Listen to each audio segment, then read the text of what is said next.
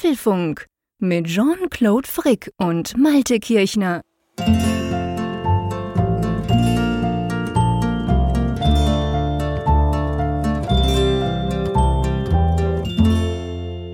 Folge 323 des Apfelfunk Podcasts, aufgenommen am Mittwoch, 13. April 2022, wenige Tage vor Ostern.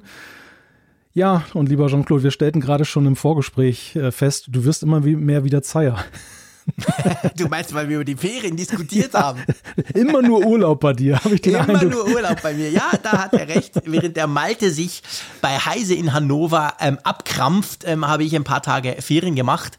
Am Bodensee, by the way, also in, in, ähm, in Friedrichshafen, um genau zu sein. Ich muss ja sagen, ich bin ja, jetzt habe ich es richtig gemacht, aber hätte ich die Ferien vorangekündigt, dann wäre die Chance, dass ich statt Friedrichshafen entweder Bremerhaven, Wilhelmshaven oder was gibt's noch? Es gibt so viele Hafen bei euch, hätte ich wahrscheinlich voll zerhauen, aber inzwischen weiß ich natürlich, wo es war, weil ich da war. Muss sagen, schöne Ecke da, dort oben oder dort unten, je nachdem, wie man guckt. Ja, von dir aus gesehen oben, von mir aus gesehen genau. sehr weit unten. Sehr weit unten, definitiv. Ja, ich bin, ich bin ja stolz auf dich, dass es dich irgendwie zumindest mal ans Wasser gezogen hat und dann vor allem auch irgendwie ein Hafen noch im Namen steckt. Ähm, Gell? Ist, Immerhin. Ist, ist ja. ausbaufähig, aber fängt schon mal gut ist nicht an. ganz das, was wir am Schluss mal wollen, genau. Nee, aber wir hatten nicht viel Zeit und ja. natürlich mit den Kids und der Familie. Ich habe den südlichsten ähm, Leuchtturm Deutschlands hm. angeschaut. Okay. Er steht in Lindau. Ja. Und der ist super schön. Ich war da schon mal mit dem Herr Zeyer, als wir mal unterwegs waren nach München an ein, ein Presseevent. Und dann sind die Züge nur bis Lindau gefahren, weil Deutsche Bahn und so. Und dann sind wir dort auf einen Bus umgestiegen und hatten da ein bisschen Zeit. Dann dachte ich so, ah, eine coole Ecke. Und jetzt sind wir natürlich, weil der von Friedrichshafen ist ja nicht weit, haben wir da einen kleinen Ausflug hingemacht. Du weißt ja, ich bin ja ein großer Leuchtturm-Fan und Freak schon fast. Und muss immer, wenn es geht, irgendwo in der Nähe, wenn es Leuchttürme gibt, kann ich die angucken, weil wir sind da in der Schweiz natürlich sehr schlecht ausgestattet. Ich glaube, wir haben keine einzigen. Aber der, der ist wirklich schön. Der hat auch eine Uhr drin, als einer der wenigen auf der Welt. Das macht man eigentlich nicht, dass man eine Uhr in einen Leuchtturm Ich wollte gerade sagen, wofür braucht man eine Uhr ja, genau. in einem Leuchtturm? Die haben das gemacht, weil der steht gegenüber vom Bahnhof, da kann man ah, eine Uhr natürlich okay. brauchen. Der ist ja nur, also nur, ich will jetzt da nichts gegen den Leuchtturm sagen, aber das ist ja nur eine Hafeneinfahrt, weißt du? Auf ja. der einen Seite steht dieser Leuchtturm, auf der anderen Seite so ein Löwe, so ein bayerischer Löwe, frag mich nicht, 1864 oder so wurde der gebaut. Die stehen sich so gegenüber, aber es ist eine sehr schmucke Kulisse. Das Wetter war wunderbar und ja, es war, es war cool. Also ich muss wirklich sagen, wir haben uns unglaublich gut erholt. Ich war, glaube ich, also ich habe auf Social ein bisschen schöne Fotos gepostet, keine Frage, aber ich war recht offline für meine Verhältnisse, muss ich dir ganz ehrlich sagen. Habe ich gemerkt, bei, bei unserer Themenliste hier musste ich mich ein bisschen einlesen, aber das ist eigentlich kein schlechtes Zeichen. Ja, ganz würde ich auch so sagen. Also das ist ja eigentlich ein sehr gutes Zeichen sogar. Ich musste ja mal noch mal kurz widersprechen, abgekrampft habe ich mich natürlich nicht. Also Stimmt, das ist so negativ. Du hast einfach viel gearbeitet, du warst fleißig, du hast Freude dran genau. und äh, ich habe Freude dran, dass du Freude dran hast und dann passt perfekt. Das klingt schon wesentlich besser. Aber etwas muss ich noch kurz sagen zu dieser, zu dieser Deutschland-Geschichte. Ich weiß, du wirst mich gleich wieder korrigieren, aber mir sind zwei Dinge sind mir aufgefallen. Das eine ist, ähm, ich habe erstaunlich oft mit Bargeld zahlen müssen. Ich muss wirklich sagen, in den zwei Jahren Pandemie habe ich diese komischen Papierfetzen mit, mit Nummern drauf nie mehr gebraucht in der Schweiz. Wirklich nie mehr. Im Wissen, dass wir nach Deutschland gehen, haben wir so ein paar Euro noch rausgelassen. Aber schon so der Bäcker irgendwie, na, ne, irgendwie erst ab 20 Euro. Und ich habe mir dann überlegt, dann kann ich den ganzen Bäcker kaufen, so günstig wie das dort ja ist. Und auch irgendwie anderen Orts. Also ich habe doch ein paar Mal da so quasi Bargeld rübergeschoben. Ja, du hast mir das ja geschrieben unterdessen ja. und, und ähm, klang so latent vorwurfsvoll bei euch und so weiter. Und ich, Natürlich, ich habe mich geärgert. Ich, ich habe dir ja schon in den Nachrichten vehement widersprochen, weil das überhaupt nicht meiner Lebensrealität hier mehr entspricht. Ja. Also es war so, ja, es vor der Pandemie war es ja wirklich verbreitet auch noch so. Mhm. Gerade du hast den Bäcker genannt, beim Bäcker per Karte zu bezahlen. Das war vor der Pandemie wirklich mhm. ein ganz seltenes Vergnügen. Es gab welche, die das anboten, aber dann auch häufig mit Mindestsummen, aber die Mehrzahl einfach nicht. Und es gab auch viele andere. Mhm. Gerade so diese kleinen Sachen, weißt du, Delikatessen und solche, solche mhm, Sachen, genau. da musstest du immer das Bargeld zücken. Und es hat sich komplett geändert. Es gibt, zumindest in meinem Lebensbereich hier, überall, wo ich bin, kann ich per Karte bezahlen. Mhm. Tu es vielleicht nicht immer, aber doch zunehmend eben auch. Also ich würde sagen 95 Prozent. Das Einzige ist lustigerweise Marktstände, Wochenmarkt, weißt du? Ja, okay, da, da ist es aber tatsächlich aber, schwierig. Aber weißt du, aber auch da siehst du den Wandel, weil dort ja. stehen jede Menge Schilder am Verkaufswagen, wo dran steht, keine EC-Kartenzahlung. Und das haben die damals nicht gemacht, weil es völlig selbstverständlich war, dass man auf dem genau. Wochenmarkt nicht ja, mit einer Karte Jetzt zahlen kann. Ja. ja. Und da kannst du schon so sehen, wie sich das entwickelt hat. Ja. Ja, definitiv. Nee, ich denke auch, ich will es überhaupt, es soll überhaupt kein Vorwurf sein. Ähm, das, das war wohl Zufall. Weißt du, ich nehme an, du triffst überall, du kannst auch bei uns irgendwo, keine Ahnung, vielleicht in St. Gallen oder so, da haben sie vielleicht kein Online-Payment-Zeug. Also das findest du in der Schweiz natürlich auch. Aber es ist mir nur einfach aufgefallen. Und dann ist mir etwas Zweites aufgefallen. Das war, das war echt merkwürdig. Wenn du so zwischen Friedrichshafen und Meersburg zum Beispiel, das ist ein bisschen weiter oben am, am Bodensee, gegenüber von Konstanz, wir sind ja auch mit der Fähre rüber und so, da sind wir viel hin und her gefahren, das ist ein schönes Städtchen. Wir haben da ganz schnell ein tolles Café mit einem herrlichen Café, ein Cappuccino entdeckt. Wenn du da hin und her fährst, das sind, keine Ahnung, 25 Kilometer oder so, dann fährst du durch so zwei, drei so richtig schöne Weindörfer dort. Breite Straßen, groß ausgebaut, wirklich, also richtig groß. Und da ist die ganze, also diese ganze Durchfahrt ist 30. Mhm. Da steht dann Lärmschutz, da ist so ein Schild, 30, drunter steht Lärmschutz. Und ähm, ich fand das witzig im Land der Raser, sage ich jetzt mal ganz mhm. böse. Also ich hatte dann, das, das, fühlt sich an, wie wenn ich bei mir im Schildkrötenmodus mit meinem Elektroauto rumfahre. Ich weiß nicht, ob du das kennst. Das ist ja, quasi, ja. wenn du den Akku so leer fährst, dass er wirklich, dann kommt eine Schildkröte. Witzigerweise bei fast allen Autos kommt das Symbol Schildkröte. Und dann fährst du halt nur noch, keine Ahnung, dann hast du nur noch 30 Prozent der Leistung, kannst nur noch ein paar Kilometer fahren. Und also wirklich so quasi, jetzt bist du echt, jetzt bist du echt ähm, dran mit der Schildkröte. Und so kam mir das vor. Das war ganz merkwürdig. Und, und bei uns ist so 30 das ist dann wirklich schon fast Spielzone, weißt du? Mhm. Wo du dann wirklich weißt, hey, da rennen Kinder auf der Straße rum und so, Achtung. Und das waren aber mega gut ausgebaute Straßen. Aber du, du fährst dann halt, ich fand das einfach witzig, habe ich nicht unbedingt erwartet, dass ich in Deutschland zum sehr langsam fahren. aber ich sage dir, kein Scherz, pro Dorf mindestens vier Radar, fix installierte Radar dort. Also da fährt wahrscheinlich nur der Ausländer einmal kurz falsch durch und dann wird es schätzungsweise richtig teuer. Wobei das für dich doch Trinkgeld wahrscheinlich ist, die ja, Strafen wär, hier, oder? Ich, ich, gebe dir recht, das wäre wahrscheinlich kein Problem gewesen, aber zum Glück gab es immer Einheimische vorne dran und dann habe ich gedacht, wow, die halten sich ja krass dran, die fahren wirklich 30. Dann habe ich gemerkt, okay, da sind überall Kameras. Lustig, ja. So Dinge fallen einem dann plötzlich auf. Ja, aber du hast da gerade einen, einen tatsächlich witzigen Kontrast mal so dargestellt, der ja, ich muss sagen, das wird mir jetzt gerade erst so bewusst, in welchem, welchem Missverhältnis das eigentlich steht. Es gibt tatsächlich in Deutschland sehr stark die Be Bewegung, dass man Innenstädte, selbst mhm. Hauptstraßen jetzt auf 30 runtersetzt. Mhm. Dafür gibt es auch im Ausland Vorbilder, aber mhm. Äh, es ist natürlich total lustig in einem Land, wo vehement darum gekämpft wird, kein Tempo, kein generelles Tempolimit auf Autobahnen drum, einzuführen. Darum ist es mir aufgefallen. Genau, genau, dass man da gut ausgebaute Hauptstraßen halt runtersetzt klar, die, die Gemengelage der Betroffenheit ist eine andere. Du hast ja gerade schon gesagt, Lärmschutz. Man, man ja, begründet also, das, das natürlich auch, mit der Wohnsituation. Du, ganz viel Verkehr, wenn du da ja. irgendwie um 5 Uhr durchgefahren bist, dann war es wahnsinnig voll und dann ganz viele Laster auch noch. Also für die Dörfer ist das sicher brutal. Ich will da überhaupt nichts gesagt haben, bitte nicht falsch verstehen. Es ist mir einfach nur extrem aufgefallen, weil du bei uns selten, weißt du, lange, so kilometerweise Tempo 30 hast. Das, das das kennen wir dann so wirklich eigentlich nur in, in Wohnquartieren, wo du ja sowieso nicht schnell fahren solltest. Aber drum ist mir das so einfach so, also äh, drum ist mir das überhaupt aufgefallen. Ja, da habe ich aber sowieso bei euch gestaunt, als ich dich besucht habe. Bei euch ist ja alles so ein bisschen knibbelig und verwinkelt und viele Kurven und so weiter. und es ist ja wirklich dann, also die 50 werden bei euch ja schon, glaube ich, auch ziemlich penibel eingehalten, weil es ziemlich teuer mhm. wird, wenn du drüber bist. Ja. Aber das ist, also als ich bei dir mitgefahren bin, wie wilde Sau, ne, um diese Kurven da. Das ist. Hast du mir noch nie erzählt, okay.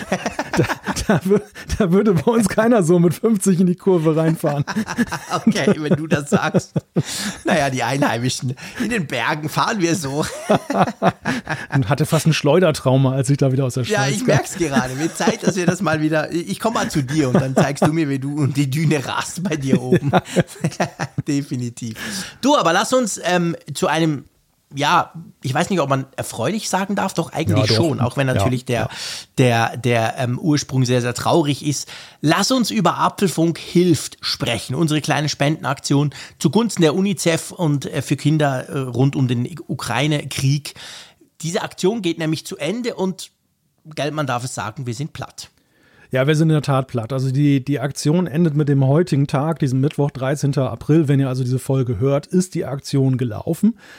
Aber es ist ein wirklich wahnsinnig hohes Ergebnis dabei herausgekommen. Also zur Stunde, ich denke mal, das bleibt jetzt auch wahrscheinlich so, wobei das sollte man nicht zu laut sagen, denn heute Morgen hatte ich noch den aktuellen Wert rausgeschrieben und der hat sich dann nochmal um 300 Euro erhöht in den paar Stunden. 8.101 Euro und 10 Cent sind da zusammengekommen durch eure Unterstützung und ja, das verdient ein sehr großes Dankeschön einfach Ne? Ja, also das ist unglaublich. Also wirklich ganz, ganz, ganz herzlichen Dank. Ihr habt da unglaublich mitgemacht. Ihr habt euch engagiert, ihr habt gespendet. Wir hätten das niemals erwartet. Ihr erinnert euch vielleicht, als wir das vor ein paar Wochen gestartet haben, haben wir mal 1000 Euro reingesetzt, weil wir auch dachten, hey, es soll ja niemand verpflichtet sein. Vielleicht hat eben der ein oder andere auch das Gefühl und auch Lust, da etwas zu tun. Und jetzt stehen wir bei 8100 Euro. Das ist schon krass. Also vielen, vielen herzlichen Dank. Ähm, ja, Einfach die beste Community einmal mehr. Vielen Dank dafür.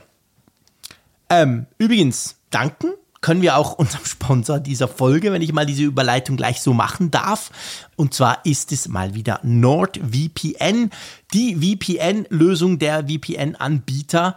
Und ich muss sagen, ich habe natürlich NordVPN diese Woche wieder gebraucht. Aha. Ich war ja, wie gesagt, am Bodensee. Und, Hast ähm, den Deutschen nicht getraut. Ja, ich habe den Leuten, ja genau, das war, nein, natürlich nicht, dummes Zeug. Wir hatten einen, ich glaube, einen Telekom-Anschluss, irgendwas mhm. Magenta stand da drauf und diese lustige Farbe. Das war, glaube ich, Telekom. Wir hatten natürlich WLAN in der Wohnung, keine Frage, aber es war natürlich so, dass Sohnemann wollte etwas aus der Mediathek hier gucken. Ähm, und dann habe ich, ich man, man, kommt ja nicht drauf, man probiert ja einfach und dann ging es nicht und dann, ah ja, natürlich, stimmt. Dann haben wir uns schnell per VPN eingeloggt. Und ja, ähm, VPN kann man eben dazu zum Beispiel brauchen, um solche, ähm, solche Mediatheken aufrufen zu können. Aber gell, es gibt natürlich auch noch ein konkretes Security-Feature, ähm, das man durchaus auch nutzen könnte. Ja, und dieses Feature ist noch nicht mal mit aktiviertem VPN nur zu nutzen, sondern man kann es eben auch so einsetzen. Es geht um die neue Bedrohungsschutzfunktion, die damit dabei ist, da bei NordVPN. Und damit könnt ihr euch dann halt da schützen vor zum Beispiel Viren, Werbung, Tracker und all diese Sachen, die da unterwegs sind, gerade in diesen Zeiten, wo wir ja eben auch äh, viel über ja, Sicherheit reden müssen. Ähm, mhm. Auch angesichts der Kriegssituation, wo ja viel Ungemach da eben auch in der Internetwelt unterwegs ist, kann man eben dann sich zusätzlich da absichern Zusätzlich eben zu der Möglichkeit, dass du eben mit VPN-Servern 5500 in 60 Ländern dann sicher surfen kannst, ohne dass dann irgendjemand da zum Beispiel deine Daten abfischt.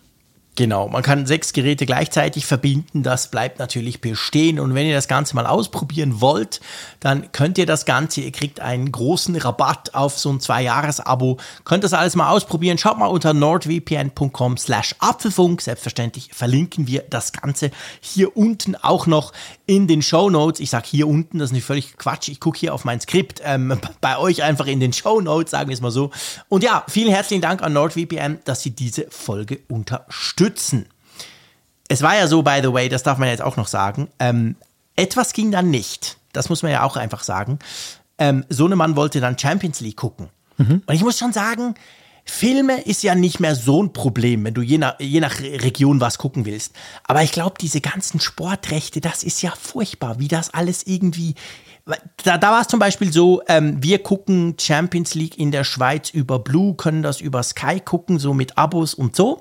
Aber wenn du natürlich als Schweizer in Deutschland bist, dann geht das ja nicht, weil ich bin ja Schweizer, also falsches Land. Wenn ich mich dann mit VPN einwähle, geht es auch nicht, weil die blocken das grundsätzlich, weil sie sagen, oh, da stimmt doch was nicht. Also wir konnten dann am Schluss Champions League nicht gucken. Wir haben es dann quasi auf Twitter verfolgt. Also es gibt schon auch Grenzen, muss man sagen. Aber beim Sport ist es, glaube ich, besonders tricky. Ja, ich glaube, die unternehmen auch wahnsinnige Anstrengungen, um ja. eben genau das zu verhindern, dass du das machst. Und heute las ich irgendwie, dass die FIFA ja sowieso überlegt, jetzt einen eigenen Streamingdienst aufzumachen und die ganzen Fernsehsender auch noch auszunocken. Also krass, aber gleichzeitig wollen sie ja das Geld der Fernsehsender.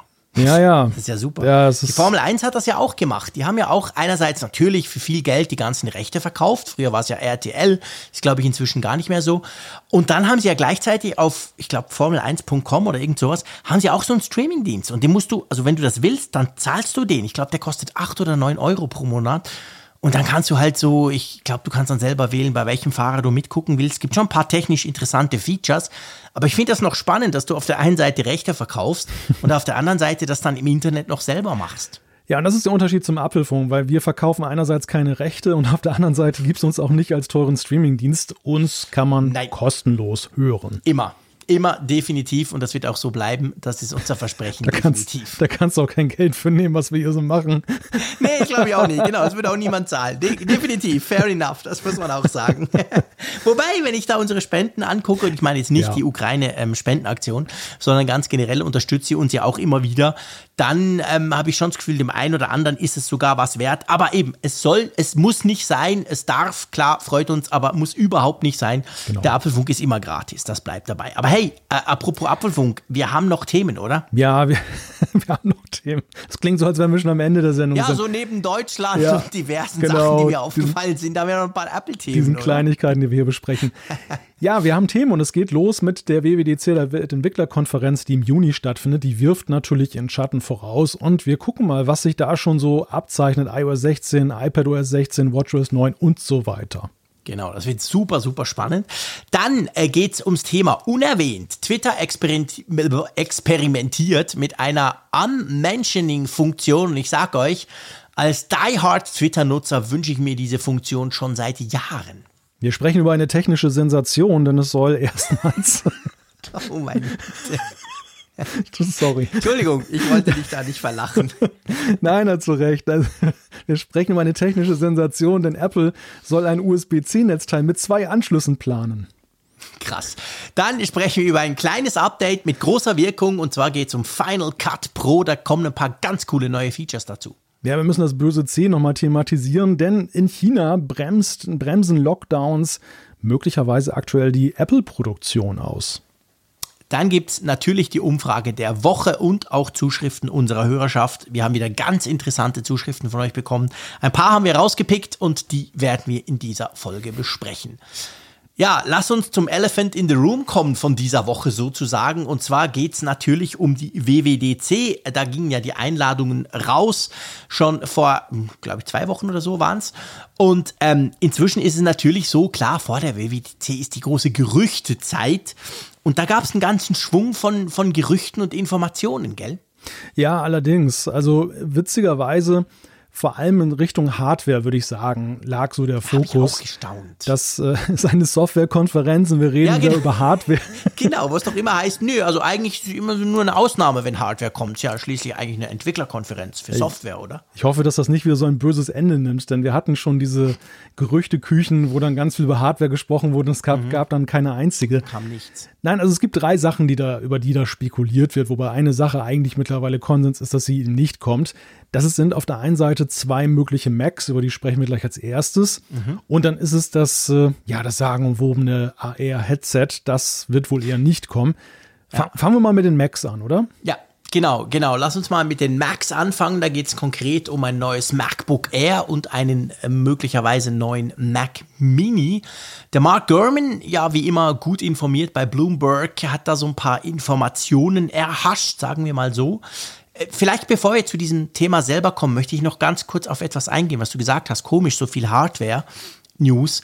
Wir haben das doch auch schon besprochen. Wir haben doch auch schon besprochen, dass es wohl für diese Leaker oder überhaupt für Leute, die tief drin sind und versuchen, Informationen zu bekommen und aus diesen Stückchen quasi irgendwelche ähm, konkreten Ideen zu entwickeln, einfacher ist mit Hardware, weil da ja immer ich sag mal, weltumspannend sind da verschiedenste ja, Firmen auch dran beteiligt, dass sowas dann überhaupt klappt.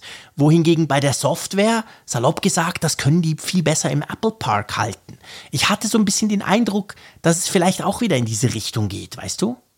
Ja, wobei ich sagen muss, dass äh, beeindruckenderweise Software auch die Leaks ja zugenommen haben. Einerseits, weil Apple immer wieder auch ja schon in, in Versionen, die noch gar nichts jetzt mit den, mit den späteren Versionen zu tun haben, irgendwelche Sachen einarbeiten, vergessen, die Hinweise geben. Das verstehe ich seit Jahren nicht. Wir kommen nachher zu so einem Thema, gell? Ja, also wie man in einer 15.5 Beta irgendwie Hinweise auf 16 haben kann, finde ich immer wieder bemerkenswert.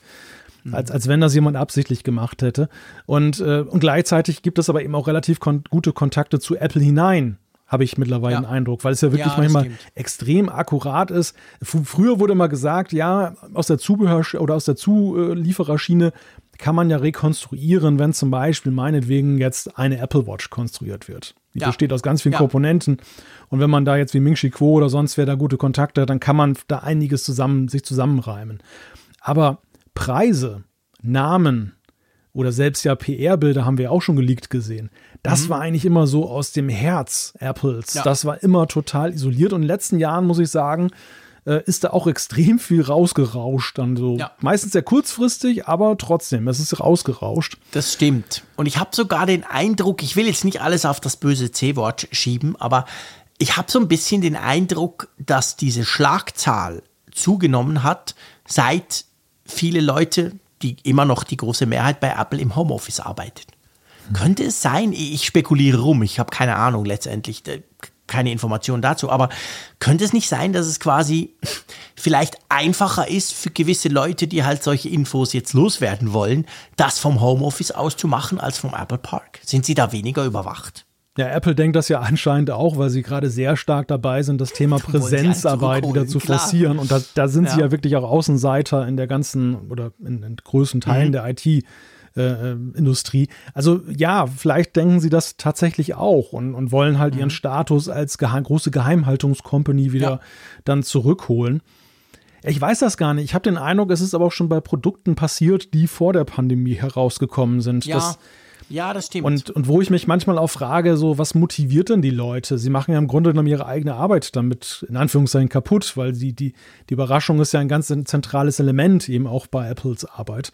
Ist mir auch ein Rätsel. Ob das, ob das ja. dann so, so, sag ich mal, so, so Animositäten so untereinander sind, so zwischen Abteilungen, zwischen Leuten oder ein, ein generelles Nicht-Einverstandensein mit dem Kurs des Unternehmens keine Ahnung. Das muss ich sagen, kann ich auch nicht nachvollziehen. Also weißt du, ich finde, wenn man etwas aus Fabriken in Asien, aus äh, was aus dieser, aus der Lieferkette, wie es immer so schön heißt, wie der Minchi Kuo das ja oft tut, da kann ich es ja nachvollziehen. Ich meine, selbst die Leute, die jetzt vielleicht schon am neuen MacBook Air, Mac Mini, vielleicht sogar an ersten Testmodellen vom iPhone schrauben, die sind ja viel weiter weg von Apple letztendlich und da geht es ja oft, oft auch um sehr, sehr viel Geld und die verdienen natürlich alle wenig. Da kann ich das absolut nachvollziehen. Aber wenn Informationen ziemlich sicher, und das merkt man ja an der Art der Information oft auch, wenn die wirklich direkt aus dem Apple Park, sage ich jetzt mal, kommen, dann, dann frage ich mich schon immer, boah, warum tut das jemand? Wie, wie ist das ja. überhaupt möglich? Oder lassen die sich alle von so einem cleveren Mark Gordon beschwatzen und merken gar nicht, was sie da für Infos raushauen? Ja, es gibt ja auch so Betrachtungen, wie man psycho, psychisch gestrickt sein muss, dass man eben das Bedürfnis hat zu leaken, dass man eben Sachen ja. verrät. Und ich gebe dir recht, das hat in der Tat eine andere Dimension, wenn du bei Apple selber da drin sitzt und sag mal, umfassendes Wissen genießt mhm. und das preisgibst als jetzt zum Beispiel bei der Zuliefererkette, wo es dann meines Erachtens nämlich häufig wahrscheinlich so ist, da weiß ja jetzt zum Beispiel der Zulieferer fürs Display ja gar nicht äh, dezidiert, was, was genau. dann noch für Komponenten sind, sondern ja. Quo kennt wahrscheinlich 20 Leute und telefoniert die durch und sagt, hey, was macht ihr so? Habt ihr gerade neue Aufträge reinbekommen? Ja. Und sagen die einen, ja, wir müssen jetzt eine Million Displays an Pegatron äh, liefern. Dann sagt mhm. der nächste, und wir müssen äh, eine Million Bewegungssensoren und so weiter. Und am Ende ist das wie ein Puzzlespiel, wo er ja. dann halt die Puzzlestücke zusammensetzt und sagt, aha, das, das könnte eine Uhr sein, zum Beispiel. Genau. Ich meine, das ist natürlich absolut genau der Punkt. Und das ist natürlich aber bei Mark Gurman zum Beispiel ähnlich. Ich meine, der redet auch nicht nur mit einem im Apple Park. Der wird mit ganz vielen sprechen ja. und es kann durchaus auch sein. Also ich will da jetzt auch nicht den Apple-Mitarbeitern pauschal einen Vorwurf machen, dass viele halt quasi wenig bis gar nichts sagen, aber du weißt ja, wie es ist. Das ist ja journalistisch für uns manchmal auch der Fall. Wenn du halt mit mehreren redest, erfährst du von unterschiedlichen Dingen, unterschiedlicher Art und unter Umständen kannst du es idealerweise kombinieren, dass du vielleicht eine Ahnung bekommst davon. Das ist natürlich so auch schon ähnlich. Sicher nicht so, dass einfach einer quasi das alles ausplaudert. Ich glaube, das ist, da ist schon ziemlich viel Arbeit auch und Recherche und, und Zusammensetz Arbeit dahinter, wie du sagst, ein Puzzle und manchmal geht es ja auch schief, dann ergibt das Puzzle eben ein Bild, das am Schluss dann gar nicht stimmt. Aber lass uns mal zurückkommen zu den Macs, genau. konkret zum MacBook Air. Ähm, was ist da genau geplant? Also ich lese vor allem von Dingen, die wohl nicht kommen. Als da wären? Na, zum Beispiel das Mini-LED-Display, okay, Klammer auf, da habe ich auch nie dran geglaubt, warum sollte Apple sein geilstes Display ausgerechnet ins günstigste MacBook hauen. Aber das war, gab ja so Leute, die gesagt haben, ja, ja MacBook Air, cool, das kommt da mit Mini-LED und so. Das ist es wohl nicht. Ähm, man spricht wohl davon, korrigier mich, dass es quasi ja halt mehr Ports kriegt. MagSafe soll es wohl bekommen. Eine bessere FaceTime-Kamera, wer hätte das gedacht, dass ich das noch erleben darf. Ähm, ja, und das war's dann unter Umständen schon, oder? Ja, ja, es wird ja nach wie vor spekuliert, dass der, dass das das Debüt des M2-Chips sein könnte, jetzt mhm. zusammen mit dem anderen Computer, den wir ja auch da möglicherweise sehen werden. Ja, und es soll ein abgewandeltes Design erhalten, also eine Angleichung ja. an das, äh, denke ich mal, an die Linie, die wir jetzt beim MacBook Pro ja neu gesehen haben, ein kantiger. Stück weit kantiger, die Tastatur auch in einem anderen Feld und ja. möglicherweise auch mehr Farben, also zum Beispiel grün. Das wäre geil. Das wäre halt schon cool. Das könnte ich mir von allem, muss ich dir sagen, sogar am ehesten vorstellen, weil es, es würde extrem ja. gut passen. Guck mal, der, der kleine iMac, der einzige iMac, der steht doch mhm. mit seinen Farben so ziemlich alleine und ja. verlassen da im Line-Up. Das kann, doch, ja, kann man äh, doch eigentlich nicht sein äh, lassen so. Finde ich auch. Definitiv. Also ich finde auch, bei Apple ist es ja schon so, das merkt man ja, das merkt man auch bei den iPads, das merkst du auch bei den iPhones ich sag mal, die, die Consumer-Geräte haben mehr Farben als die Pro-Geräte. Die Pro-Geräte haben auch ein paar Farben. Jetzt bei Mac ist es nicht unbedingt, da haben wir Space Gray und Silber und damit hat sich's dann. Aber, ähm, und bei Mac ist es so, der, der iMac, den es ja jetzt noch gibt, du hast ihn angesprochen, den M1 iMac, den gibt's in verschiedenen, wie ich finde, großartigen Farben. Das ist zwar eine tolle Maschine, aber der ist mehr so im Consumer-Bereich angesiedelt. Und das MacBook Air ist ja das auch. Unabhängig davon, dass man damit auch Videoschnitt machen kann seit dem M1 und darum soll es nicht gehen. Aber ich finde auch, das würde dem unglaublich gut anstehen, wenn man jetzt zum Beispiel diese Farbpalette vom iMac plus minus übernehmen würde. Weißt du, so, so, so ein grünes oder so ein blaues MacBook Air. Ich fände das großartig. Ja, ja, ich glaube auch, dass das wäre auf jeden Fall. Aber ob sich dann Apple traut? Hm. Das farbig zu machen? Weiß nicht. Ja. Warum nicht? Ja, nee, warum nicht? Ich meine, ich behaupte mal, dass, dass sich viele das wünschen würden. Ich würde es mir definitiv wünschen. Aber oftmals ist ja dann doch so, dass es Apple dann irgendwie nicht macht. Oder auch beim MacBook Air. Ich meine, mhm. das ist ja nicht neu, die Diskussion. Du erinnerst dich, beim iPad Air gab es die Diskussion schon, als das iPad Air so ein bisschen mehr Farben bekam, hieß es, ja, komm jetzt, als nächstes kommt das MacBook Air. Was kam raus? Ein goldiges. Okay, das war jetzt nicht sehr mutig. Ich habe das ja. Ich habe ja das goldige MacBook Air. Das sieht lustig aus, mir gefällt das sehr, aber ja, buh, das ist keine Auswahl. Und ich würde es mir wirklich wünschen, es wäre es wär total cool. Es wäre so ein bisschen back to the roots. Ja, und ich, ich glaube halt, die, der Zeitpunkt ist dafür so gut wie, wie nie zuvor. Weil es einfach, ja. die, der, der iMac hat ja ganz klar gezeigt, Apple will halt Consumer-Geräte ja, durch diese dieses bunte, die, die bunte Auswahl klassifizieren. Das erschien mir eigentlich, als der iMac rauskam, so als gesetzt und dass wir das ja. eben auch in der Fortsetzung sehen, so wie sie es ja bei den iPhones ja auch gemacht haben mit dieser Unterscheidung zwischen dem Glossy-Design bei den Consumer-Geräten mhm. und den matten, eher metallischen Geräten eben bei den Pros, egal ähm, genau. wie die genaue Farbgestaltung am Ende dann war. Und es war schon etwas merkwürdig, dass das eben jetzt so dabei geblieben ist bei dem iMac und das MacBook Air. Also beim MacBook Pro würde ich sofort abwinken. Da, da sehe ich das nicht. Da sehe ich nicht ein grünes nee, MacBook nicht. Pro nein, ein, oder ein rosafarbenes oder sonst wie. Aber beim MacBook Air, die, die, die Kardinalfrage ist ja für mich eher die nach dem Prozessor und, und ähm, mhm. ja, aber auch nach dem Forum. Also es gibt, äh, das, das wurde mal ein MacBook Air tatsächlich 2013 vorgestellt auf einer WWDC. Es gibt also einen Präzedenzfall mhm. dafür. Für mich muss es aber eigentlich eine gute Erklärung geben, warum man es auf der WWDC macht. Und das könnte ja nur sein, dass man sagt, okay, neue Generation vom Apple Silicon, ja. der kann ja. was mehr, das ist für Entwickler interessant. Genau, ja, das glaube ich auch. Also wenn das dort vorgestellt würde, dann ähm, dann müsste es genauso sein. Da müsste da eigentlich ein neuer Chip rein. Äh, by the way, das allererste MacBook Air wurde ja auch an der WWDC vorgestellt. Dieses berühmte ähm, Steve Jobs zieht es aus ja, dem, weißt stimmt, du noch, aus, aus dem, Briefumschlag. Aus ne? diesem Briefumschlag, genau. Äh, das war auch eine WWDC, lustigerweise.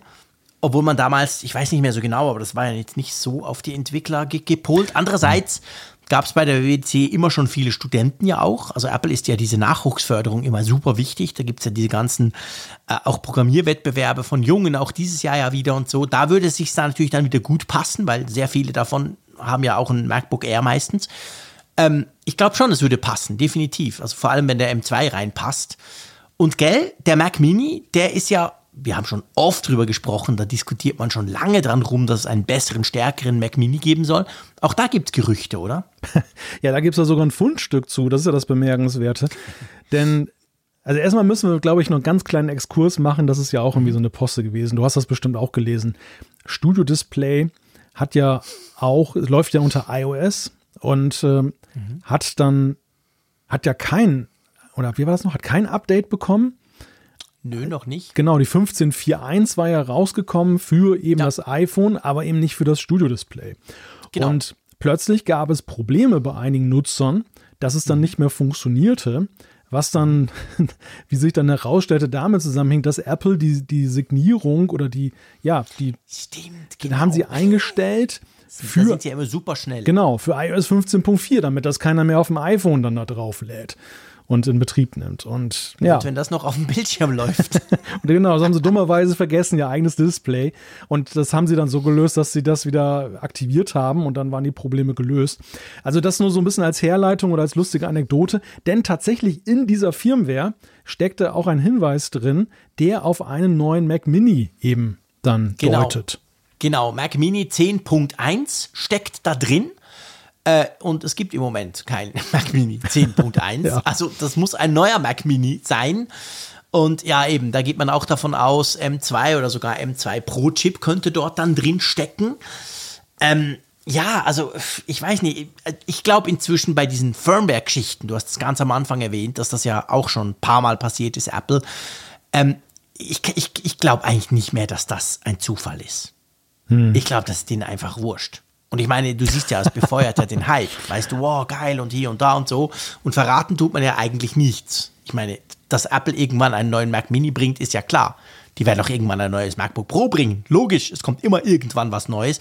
Also eigentlich macht man ja so viel, weil ich kann mir das einfach nicht vorstellen. Ich kann mir nicht vorstellen, dass du eine Firmware raushaust, ein, ein, ein, ein Software-Update und dass da nicht irgendeiner bei Apple vorher eine Suchfunktion drüber lässt, wo all diese Codenamen von neuen Macs auftauchen, damit man die rauslöschen kann. Das kann mir doch niemand erzählen, dass das nicht geht. Naja, gut, man muss natürlich sehen, dass ein Betriebssystem wie iOS, das über die vielen Jahre gewachsen ist, natürlich einen, einen unglaublichen Wust an, an Abhängigkeiten ähm, von, ja, zum Beispiel Libraries und, und so weiter hat. Also die alle verknüpft werden, wenn du sowas kompilierst. Und ja, bei Apple werden sie mit Sicherheit immer so, ja, solche, solche If-Klauseln, so Wenn-Bedingungen einbauen, dass wenn das für eine bestimmte, ich sag mal, für, für den Produktivbetrieb, für das, das, den Output rausgehauen wird, dass dann eben bestimmte Sachen nicht reingemacht werden, während mhm. fürs interne Testing dann eben, dann wird der Schalter umgelegt und dann läuft das automatisch, dass die neuen Sachen reinlaufen oder draußen sind. Und genau. ich, ich habe mal halt sagen lassen, dass bei so einem komplexen Projekt es ein, eine unglaubliche Koordination braucht und auch gar nicht so einfach ist, um wirklich jede Spur von eben dann dem, was sie da vielleicht schon testen, mit der gleichen Codebasis dann, dann äh, zu vermeiden. Und es ist ja eigentlich mhm. nur eine Frage der Akribie, die ja diejenigen dann an den Tag ja, legen, die das dann durch, durchscannen. Denn das muss man ja auch mal sagen. Du musst ja eigentlich normalerweise wissen, wonach du suchst. Denn ansonsten so in der Schnelle, wie das immer dann durchgeguckt das wird, finde ich schon sehr bemerkenswert. Weil gerade diese Bezeichnung Mac Mini 10.1, also du musst ja schon irgendwie auf der Suche sein nach einem Mac Mini mit einer Produktbezeichnung. Ja, und das ist ja auch nichts, was man einfach so findet. Da kann Nein, ich jetzt nicht irgendwo Gottes über Apple Willen. klicken und da so ein bisschen rumsuchen auf meinem Mac. Also da muss man ja schon tief einsteigen. Natürlich, völlig klar.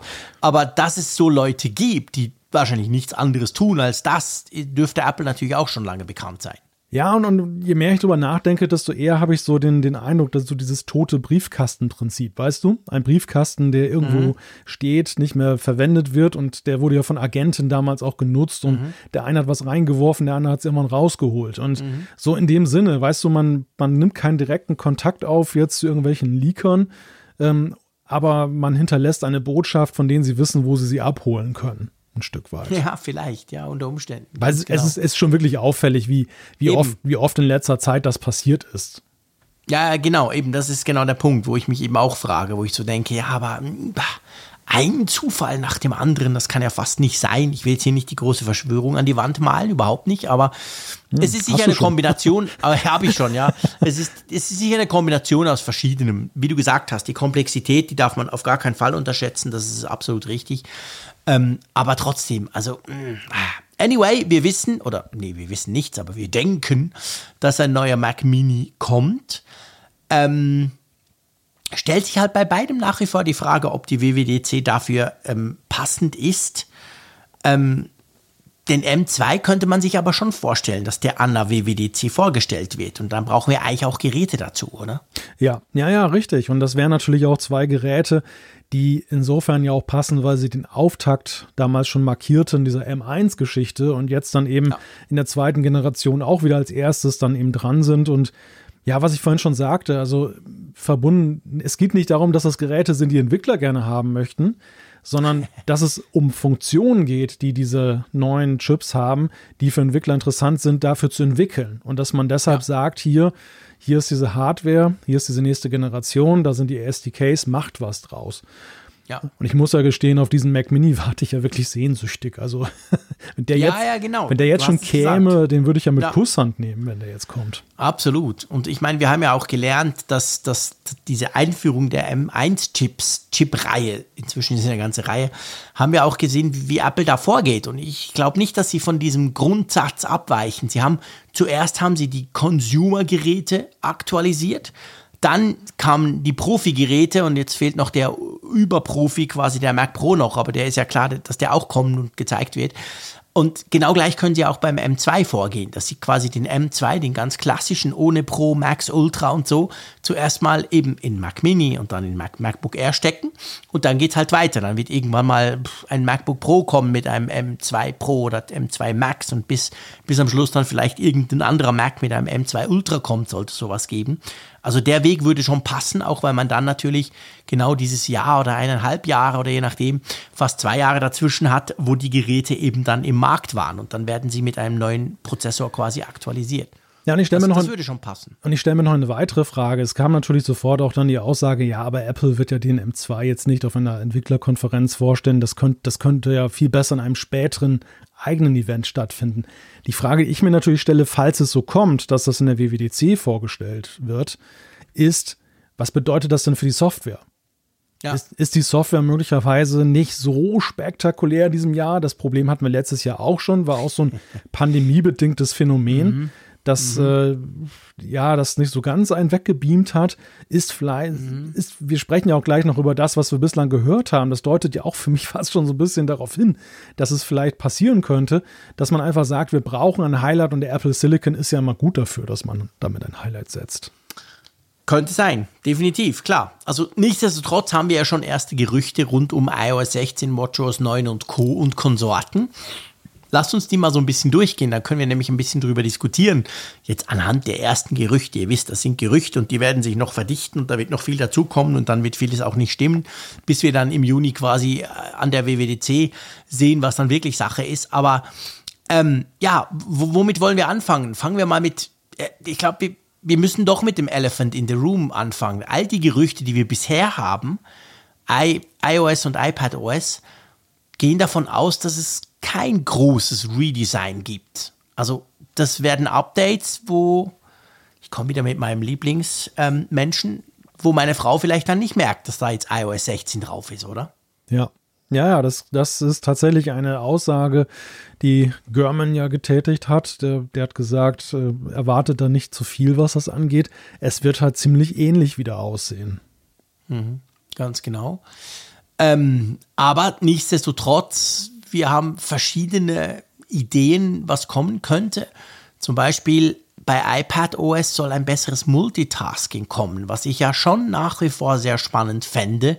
Auch wenn, wenn iPad OS 15 ja das Multitasking schon verbessert hat, aber ich glaube, wir sind uns einig irgendwie, diese tollen Pro-iPads ähm, und vor allem auch das iPad Air, was jetzt auch einen M1-Chip drin hat, die langweilen sich ja nach wie vor mit diesem iPad OS, was sie in keiner Art und Weise irgendwie ausreizt. Ja, das ist ja unser Kritikpunkt eigentlich seit Anbeginn mhm. dieser Multitasking-Geschichte und erst recht, als dann dieser starke M1 da eingebaut wurde, dass wir gesagt haben, ähm, ja, das ist ja eigentlich eine völlige Unterforderung. Also Multitasking und, und, und letztendlich ja auch nicht wirklich pro Bedürfnisse erfüllend, ja. dass du ihm ja dann am Ende ja doch nur zwei Apps dann mehr oder weniger nebeneinander laufen lassen kannst.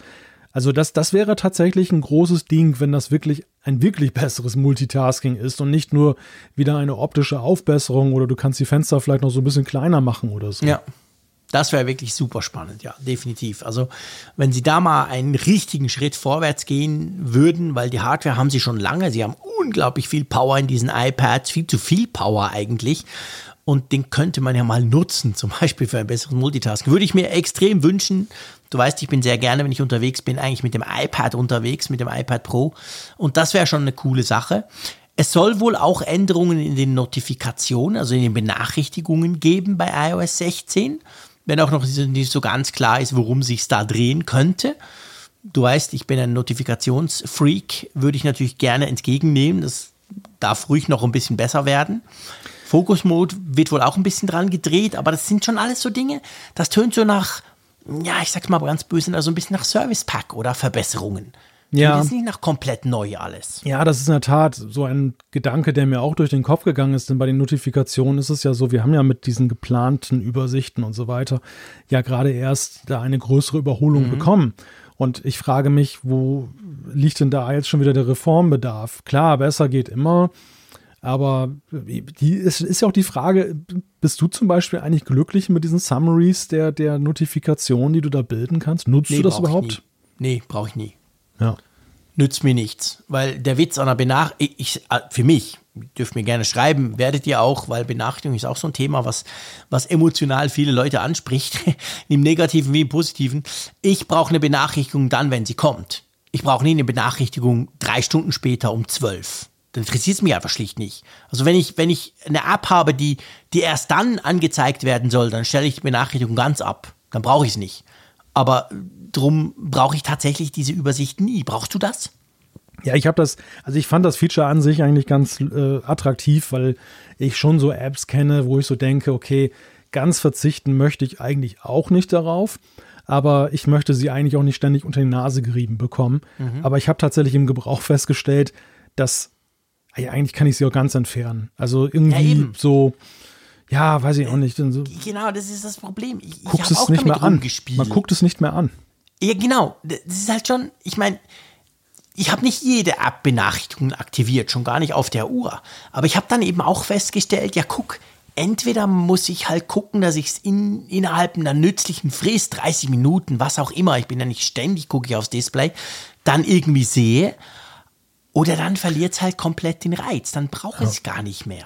Ja, und, und umgekehrt ist es ja auch so, der, der Entwickler kann ja auch diesen, dieses Flag verteilen der Dringlichkeit. Und ich stelle ja. halt schon zunehmend fest, dass das jetzt auch sehr inflationär gebraucht wird. Also das, klar, das war zu erwarten. Das, ja, klar, es war Captain Obvious. Aber dass, dass das ja irgendwie auch nicht so, so der, der ja, goldene Weg ist. Für mich ist es mhm. eigentlich zunehmend so, dass man es eigentlich nicht jetzt dem, dem, dem Anwender überlassen kann oder dem Entwickler, da für Ordnung zu sorgen, sondern, sondern dass das eigentlich eine, dass da ein großes Bedürfnis für Smartheit eigentlich ist. Dass ich ja. da tatsächlich, dass das Smartphone herausfindet, vorausahnt, ob eine Information für mich jetzt gerade interessant ist oder ob ich sie später lesen möchte. So wie das ja im Grunde genommen ja schon so mit gewissen Modi und da denke ich jetzt an den Fokus-Mode zum Beispiel ja. auch. Ich fahre Auto, okay, jetzt dann, dann will ich wirklich genau. nur von ganz dringenden Sachen behelligt werden.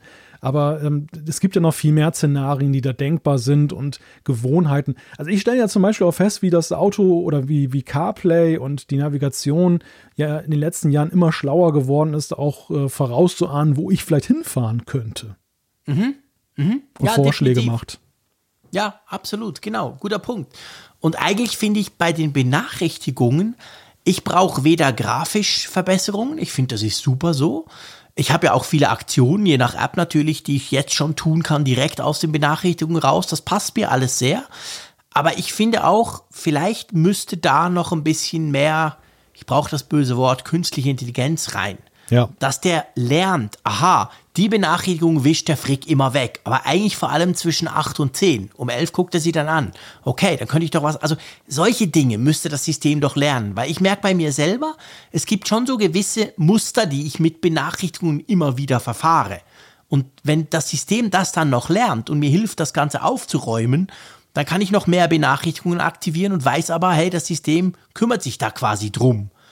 Und da finde ich, da wäre noch so ein bisschen Luft nach oben. Ja. ja, das System hat ja viele Möglichkeiten, die ähm, ja momentan nach meinem Gefühl gar nicht so genutzt werden. Also zum Beispiel die Frage, auf wie viele Notifikationen klickst du zum Beispiel, um sie dann aufzurufen, um dann weitere Informationen in der App dir anzugucken. Die die Reading Attention, die du ja auch errechnen kannst, zum Beispiel durch Betrachten, wie lange betrachtet dir jemand die Bildschirmseite, bevor er mhm. weiter scrollt und so weiter. Genau. Also ich glaube, da lässt sich sehr viel herauslesen. Apple verfolgt das natürlich mit dem Ansatz, dass es auf dem Gerät ja aber dann noch ausgewertet ist, wird und nicht dann irgendwie oh. irgendwo hingeschickt wird zu, zur Auswertung.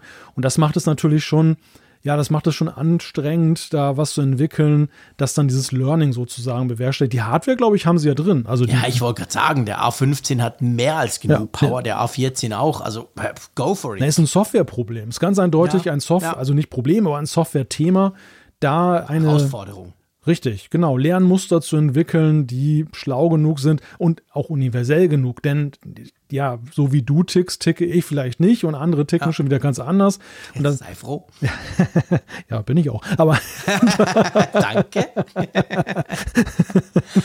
ja, natürlich, logisch. Das ist ja, das ist ja, drum brauchen wir ja quasi eine, eine, eine Lernfähigkeit, die sich dann eben sehr individuell auf die einzelnen Leute anpasst, weil ja jeder ein bisschen anders damit umgeht. Ja. Und man ja, diese, diese, dieser generalistische Ansatz, das finde ich gerade auch bei Benachrichtigungen sieht man das gut der, der passt halt einfach nicht. Und drum, drum ist ja auch diese Fokusmodus und eben diese, diese Zusammenfassung, das ist so ein Ansatz für alle quasi. Ja, du kannst einstellen, statt um 12 um 11 oder irgend sowas. Aber im Prinzip funktioniert es bei allen gleich. Und ich glaube schon, gerade bei Benachrichtigungen müsste, müsste mehr Individualität möglich sein. Ja, und der Fokusmodus macht es ja auch ein Stück weit vor, aber andererseits hängt er auch noch den Möglichkeiten hinterher. Also auch der ja. kann ja noch viel schlauer werden. Wie, wie oft er mir jetzt immer sagt, von wegen Zeit für mich. Und ja, schrecklich. Ja, eigentlich ist das ein Dauerzustand. In dem Moment, wo ich hier zu Hause bin und sitze auf einem Stuhl, ist Zeit für mich angesagt. Und mhm. das, das ist halt noch nicht intelligent genug. Also da, da fehlt mir noch so. jedes Mal nein und er lernt überhaupt nicht. Ja, das, das ist genau, das ist ja auch das, wo ich dann auch gedacht habe, okay. Äh, ich dachte ja eher von wegen, schalte nicht so oft aus, dann, dann geht dann halt gar nicht mehr an. Aber mhm. der lässt sich überhaupt nicht davon beeindrucken, Nein. was ich ihm sage. Also das ja. Null. genau. Ja. Ganz genau. Wichtiger Punkt, absolut. Also ich meine, genau, ich glaube, bei Focus Mode, da muss man jetzt nicht Mark Gurman sein, da braucht man überhaupt keine Quellen. Logisch wird der noch verbessert. Der wurde letztes Jahr erst eingeführt. Da erwarten wir natürlich jetzt noch mal ein Update, das halt viele so, sagen wir mal, vielleicht die Möglichkeiten ein bisschen erweitert, who knows, aber vor allem eben auch so ein paar ja, so ein paar unlogische Dinge und so ein paar ähm, Unschönheiten noch beseitigt. Also das, ja, davon können wir sicher ausgehen. Bei WatchOS finde ich noch interessant. Man, man, WatchOS 9 wird ja auch kommen.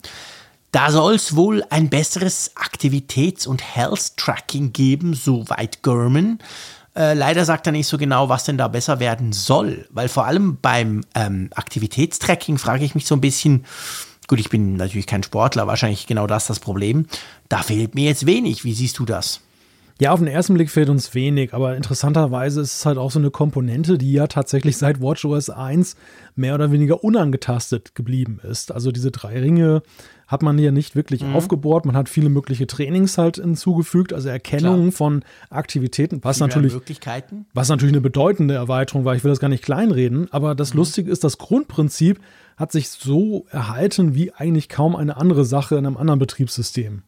Wir haben selten ist aber gleichzeitig auch das absolute Signature-Feature der Apple Watch geworden. Ja. Wo du überall diese Ringe siehst, diese drei, und wie viele das inzwischen nachmachen von der Konkurrenz. Also es ist ja, ist ja ikonisch geworden eigentlich. Ja, aber eben drum, eben drum ist ja vielleicht die Frage, auch eben aus Apples Sicht, wie kann man es weiterentwickeln, ohne diese Identität in Frage zu stellen. Ja. Ja, und, in genau. die, und in die Richtung könnte ich mir das vorstellen. Und beim Health Tracking ist es ganz eindeutig so, das ist sehr imposant, wer sich diese Gesundheits-App mal anguckt, auch auf dem iPhone, was sich da äh, ansammelt mittlerweile an, an Sensorinformationen und auch an Deutungen dieser Sensorinformationen, sehr beeindruckend. Aber ich finde, diese App ist ziemlich kuddelmuddelig nach wie vor. Also das, die Health App, die ist schrecklich. Ja, also bleibt völlig hinter ihren Möglichkeiten, was jetzt irgendwie ansprechende Darbietungen angeht und so. Ich habe es schon mal gesagt, das ist für mich MS Access. Microsoft Access, falls oh, du dich daran wie schrecklich. Diese tolle ja, Datenbank da. Oh. Äh, sieht scheiße aus und hat Milliarden Möglichkeiten, wenn Ja. du weißt, was du tust. Hat viele Daten drin, definitiv, hat alle Daten drin, ist eigentlich eine riesige Datenbank. Aber da, das will ja niemand freiwillig öffnen. Also da müsste noch so drüber gestülpt über die Daten, die ja akkurat sind und die wir auch hab, haben wollen und behalten wollen, drüber gestülpt müsste noch so eine Art Benutzer-GUI kommen Ja, quasi, dass du genau. damit auch irgendwie was anfangen kannst. Ja, anfangen und äh, vielleicht so am Anfang das zu konfigurieren, was man haben möchte, dass man jetzt nicht Ja. in irgendwelche Tabellen aussuchen muss, sondern dass das letzten Endes, dass das einmal durchkonfiguriert wird und, und vielleicht natürlich auch ein bisschen smart noch dann da oben rein ist. Also Genau, ja. da ist eine Menge denkbar, denn das Prinzip an sich finde ich ja nach wie vor gut. Dieses, ja, dieser isolierte Raum sozusagen, in dem die Daten einlaufen und dann ja auch sicher sein sollen. Super. Das, das ist eine schöne Grundidee, aber ja, wenn man da reingeht, dann ist diese Sexiness dieser, Funkt dieser, dieser App dann da eher begrenzt. Ja, ja, das ist definitiv so. Und dann, ähm, wenn wir schon gerade bei der, bei der Uhr sind oder bei der App, bei, bei der Apple Watch, ähm, es soll wohl einen neuen Low Power Mode geben. Gibt es das nicht schon? Gibt es nicht schon so eine Möglichkeit, dass du wirklich nur die Uhr anzeigst? Ja, ja, ja, also neu im Sinne von, der soll neu erfunden werden. Ja. Dass der man- soll neu gemacht werden. Genau, denn der ist ja so, wie er jetzt ist, ja auch sehr grundsätzlich. Es, es, ja, es, Sehr. geht, es wird, wird Ja, halt genau. alles abgeschaltet. Du hast noch eine Du Uhrzeit nichts mehr tun. und so kannst du dann zumindest noch mal irgendwie fünf Minuten länger gucken, wie spät es ist. Aber entspricht das noch den heutigen Bedürfnissen, ist ja die Frage. Ich habe mich das immer so ein bisschen gefragt. Also das, das, ist, das ist für mich so eine Funktion. Ich muss ja sagen, dass die Apple Watch eigentlich das, das fast, fast das einzige Apple-Gerät ist, ähm, das eine so tolle Akkulaufzeit hat. Und ich weiß, jetzt kommen sofort die Sportler und schreiben schon, hey Frick, du hast mir ja mal keine Ahnung. Nehme ich gerne auf mich. Aber bei mir ist es so, ich, ich, ich renne nie in diese Low, also ich habe nie zu wenig Akku bei der Uhr. Beim Handy passiert mir das. Beim iPad, mein Gott, mein iPad Pro, wie schlecht ist die Akkulaufzeit? Ka- Kaum an ist es schon leer. Es gibt ganz viele Apple-Geräte, wo ich mir wünschen würde, sie viel länger halten. Bei der Uhr lustigerweise nicht. Also von dem her, ich, ich kam noch überhaupt nie in die Verlegenheit, das Ding zu aktivieren. Würde es auch nicht tun, weil der bootet ja dann quasi so in eine DOS-Version mit einer Uhr drauf. Also der bootet ja neu. Der macht ja wirklich so, der fährt alles runter quasi und zeigt nur noch die Uhr an. Und ich frage mich so, das ist, glaube ich, wie verzweifelt musst du sein, dass du das Ding dann in diesen Modus versetzt? Das ist genau der Punkt. Also im Deutschen heißt es ja Gangreserve und ich, das ich, ist auch ganz toll. ich finde alleine der Begriff, der, der ist schon so vielsagend, dass, Ja, genau. Das- Wer will denn das? dass sich nur größtmögliche Verzweiflung in diesen Modus treiben kann. genau. Dann, wenn du wirklich wissen willst, wann dein Stündlein geschlagen hat. Nein, aber also ich, ich glaube, bei der, bei der grundsätzlichen oder bei der ersten Version der Uhr, da war das sicherlich noch ein, ein adäquates Feature. Ähm, mir scheint, das ist nicht mitgewachsen mit der Entwicklung der Uhr und ähm, ich persönlich bin auch auf Scheint dir dem, richtig. ich, ich persönlich bin auch auf dem Standpunkt, wenn mir das angeboten wird, ich lasse die eher leer laufen, als dass ich in die Gangreserve Klar, gehe. absolut. Und also entweder rauskicken oder, oder letztendlich neu erfinden. Und vielleicht ist es ja tatsächlich jetzt der Impuls. Ja, genau. Und der, und der Gorman hat ja ein paar Ideen. Eben, wie, wie gesagt, man weiß da nicht so genau, kommt das jetzt tatsächlich schon konkret, sind das schon konkrete Leaks oder einfach, wo, wo man sagt quasi, man soll dann wohl in diesem neuen Low-Power-Mode auch ein gewisses Feature-Set von ablaufen lassen können. Zum Beispiel das Sleep-Tracking. Und das finde ich zum Beispiel mega spannend. Weil es ist schon so, ich meine, am Abend ist bei mir die Uhr, ich gucke jetzt mal drauf, okay, ich war heute vor allem im Auto, da habe ich nicht viel gemacht. Ähm, jetzt ist sie noch auf 44 Prozent, eigentlich toll, ähm, für um 11 in der Nacht. Aber sagen wir mal, ist egal, wenn die jetzt auf 30 wäre, schon allein daher würde ich sie jetzt nicht unbedingt für Sleep Tracking brauchen, weil ich dann fürchte, am Morgen ist sie dann irgendwie platt. Das fände ich zum Beispiel eine gute Idee, dass du das noch machen kannst, damit du zum Beispiel eben die Uhr fürs Sleep Tracking nutzen kannst, ohne Angst haben zu müssen, dass sie komplett leer läuft. Und vielleicht kann man dann eben wählen, welche App mir jetzt so wichtig ist, dass ich die halt noch ein bisschen weiter nutzen möchte. Ja, also das ist zum Beispiel ein sehr schönes Beispiel eben dafür. Die, die Uhr hat sich an der Stelle weiterentwickelt, aber die Gangreserve hat dem nicht Rechnung getragen. Ja, Und wenn sie das genau. jetzt da integrieren, ja, super. Ja. ja. nehmen wir mit, genau. Was haben wir denn sonst noch so? Ähm, die Watchface, ja, werden wohl mit WatchOS 9 gibt es ein paar neue, rechnen wir auch damit, oder? Aber auch da keine Revolution. Ja, aber es ist ja auch die Rede von Redesigns. Also da bin ich dann auch tatsächlich gespannt, so in, inwieweit die das. bestehenden, ja. Ja, genau. Inwieweit Mal die gucken. reformiert werden. Ja. Ich fände es ja schön, wenn, klar, das finden nur die mit der neuesten Apple Watch cool, aber ich fände zum Beispiel schön, wenn ich mehr Watchfaces hätte, die wirklich dieses größere Display unterstützen. Weißt du, wie die paar, hm. die es ja dann damit gab, quasi die Möglichkeit zu haben, dass man auch ein paar ältere einfach noch ein bisschen besser unterstützt, wenn man, wenn das System merkt, hey, der hat eine Apple Watch 7. Das fände ich zum Beispiel noch eine coole Idee, ohne jetzt, dass die komplett alle neu gezeichnet werden müssen. Ja, aber ich finde grundsätzlich die Idee, dass man sich derer mal annimmt, auch schon gut, weil ich den Eindruck habe, dass Apple diese Watchfaces so oftmals wie so ein, so ein Modeding dann halt behandelt. Also wie die, ja. wie die ähm, Armbänder. Man hat es mal rausgebracht und dann ist es halt irgendwann aus der Mode so. und der, der ja. Fokus bei den neuen Sachen, neuen Sachen ist dann halt voll auf den neuen äh, Zifferblättern. Aber es gibt ja viele Leute, die wertschätzen eben auch Funktionen und Aufbauten der alten Zifferblätter und würden das gerne mhm. sehen, dass sie zeitgemäßer gemacht werden. Also, ja, genau. Das find, also wenn das so ist, dann finde ich das eine grundsätzlich sehr begrüßenswerte Initiative, jetzt nach neuen Versionen mal zu sagen, okay, guck, wir gucken uns jetzt mal an, wir sortieren vielleicht mal Absolut. was aus und das, was wir nicht aussortieren, das machen wir besser. Ja, ja, definitiv, absolut. Jetzt kommen wir zu dem Teil, der ziemlich sicher nicht kommt. Und zwar geht man inzwischen davon aus, dass das AR-Headset, also vor allem das SDK dazu, also die Entwicklerumgebung für die sagenumwobene Apple-Brille, dass die wohl noch nicht an der WWDC in diesem Jahr vorgestellt wird, oder? Ja, das ist also die Hardware definitiv wohl nicht. Da sind sich die Analysten ja mittlerweile einig. Ming Chi Kuo, ja. der redete was von Ende des Jahres und dann nur in sehr begrenzter Stückzahl. Dann gibt es einen, einen anderen Analysten, der heute in Erscheinung getreten ist, der heißt mit Nachnamen Pu. Der hat ähm, gesagt, dass das kommt irgendwie Anfang 2023, dann aber gleich Puh. so mit, mit mit voller Kraft, dass 1,5 Millionen Geräte in einem Jahr verkauft werden. Und German, der ist ja völlig äh, zwischen allen Stühlen, der sagt halt irgendwann zwischen Herbst 22 und Sommer 23 kommt das raus. Geil. die, die Frage, die ich mir ja stelle, ist, ähm, Hardware geschenkt, ähm, aber werden wir schon in irgendeiner Weise eine Software-Ankündigung, Vorschau? Ich kann mir das nicht vorstellen. Ich kann mir das ehrlich gesagt nicht vorstellen, weil geh mal zurück. Du, du kannst, ist egal wie weit du zurück. Nein, es gibt eine, tatsächlich, es gibt eine einzige Ausnahme. Bisher war es immer so. Apple hat die Hardware vorgestellt. Manchmal haben sie sogar noch ziemlich lange gewartet, bis sie gecheckt haben, dass vielleicht noch cool wäre mit den Apps. Stichwort ähm, iPhone, aber dann auch die Apple Watch. Da kam es dann erst später dazu.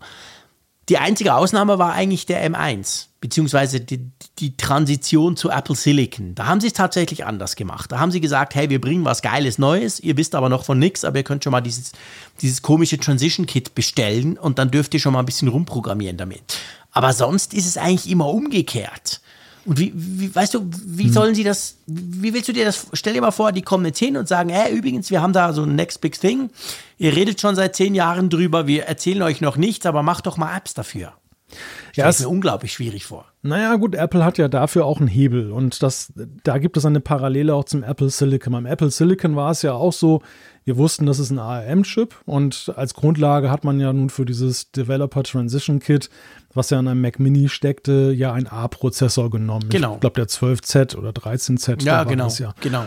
Und hier beim Thema Headset haben wir AR-Kit. AR-Kit ist ja mittlerweile fünf Jahre alt, 2017 mhm. rausgekommen, immer wieder weiterentwickelt. Die letzte große Version war AR-Kit 5 und das ist ja eigentlich definitiv die Grundlage, derer man sich auch bemächtigen würde, wenn man jetzt ein AR-Headset rausbringt. Das heißt, man kann mhm. im Prinzip jetzt sagen, hier AR-Kit 6, tolle neue Features, so ein bisschen, sag mal, oberflächlich auf das iPhone gemünzt, aber die Möglichkeit offen lassend, dass es auch eine Hardware sein kann, die man aber nicht ankündigt. Und das haben, genau das haben sie ja auch gemacht bei den, bei diesem, äh, bei, bei dieser Apple Silicon Transition, dass sie gesagt haben, okay, wir, da kommt was, aber Details, wie, wie gut der M1 war, das hat man ja tatsächlich wunderbar noch geheim gehalten die ganze Zeit. Ja, okay, ja, aber das ist, ich sag's mal, ich sag's mal so, das ist, das ist Technikzeugs. Am Schluss kommt ein Mac raus. Der ist einfach viel, viel schneller. Okay, tolle Sache. Aber im Prinzip kommt ja am Schluss ein Mac raus. Bei, bei der Transition hin zu Apple Silicon. Aber bei so einer, bei so einer Brille, gut, vielleicht stelle ich mir mal wieder zu viel vor darunter. Aber das ist ja schon eigentlich etwas komplett Neues. AR-Kit hin oder her. Aber du mhm. hast irgendwie zwei Bildschirme vor der Nase mit mhm. einer bestimmten Größe, mit einer Auflösung, whatever. Also von dem her gesehen, da, da, drum stelle ich es mir da ein bisschen schwieriger vor. Weißt du was? Du, du bin ich dort so ein bisschen, kann ich mir das nicht so recht vorstellen. Ja, ich glaube, das liegt aber daran, weil du und diesen Trugschluss, den setze ich auch mal wieder auf, dir zu, zu viel vorstellst unter dieser, diesem AR-Headset. Also in dem, dem Sinne, dass man das tatsächlich zum Beispiel auch jetzt draußen nutzen könnte, dass es ganz neue Anwendungsfälle aufmacht. Nee, so weit will ich gar es, nicht gehen. Ich, ich, ich gucke hier zu meiner Oculus Quest, ja. die, auf, neben mir liegt quasi. So diese klassische hm. VR-Brille. Aber das doch auch. Also das aber, ist ja auch ziemlich viel Hardware. Aber wo ist aus Entwicklersicht denn jetzt der Unterschied, ob ich jetzt fürs iPhone eine AR-App mache, außer dass sie für den Nutzer umständlich zu nutzen ist, im Sinne von Tennisarmen bekommen, ähm, und einer AR-Brille?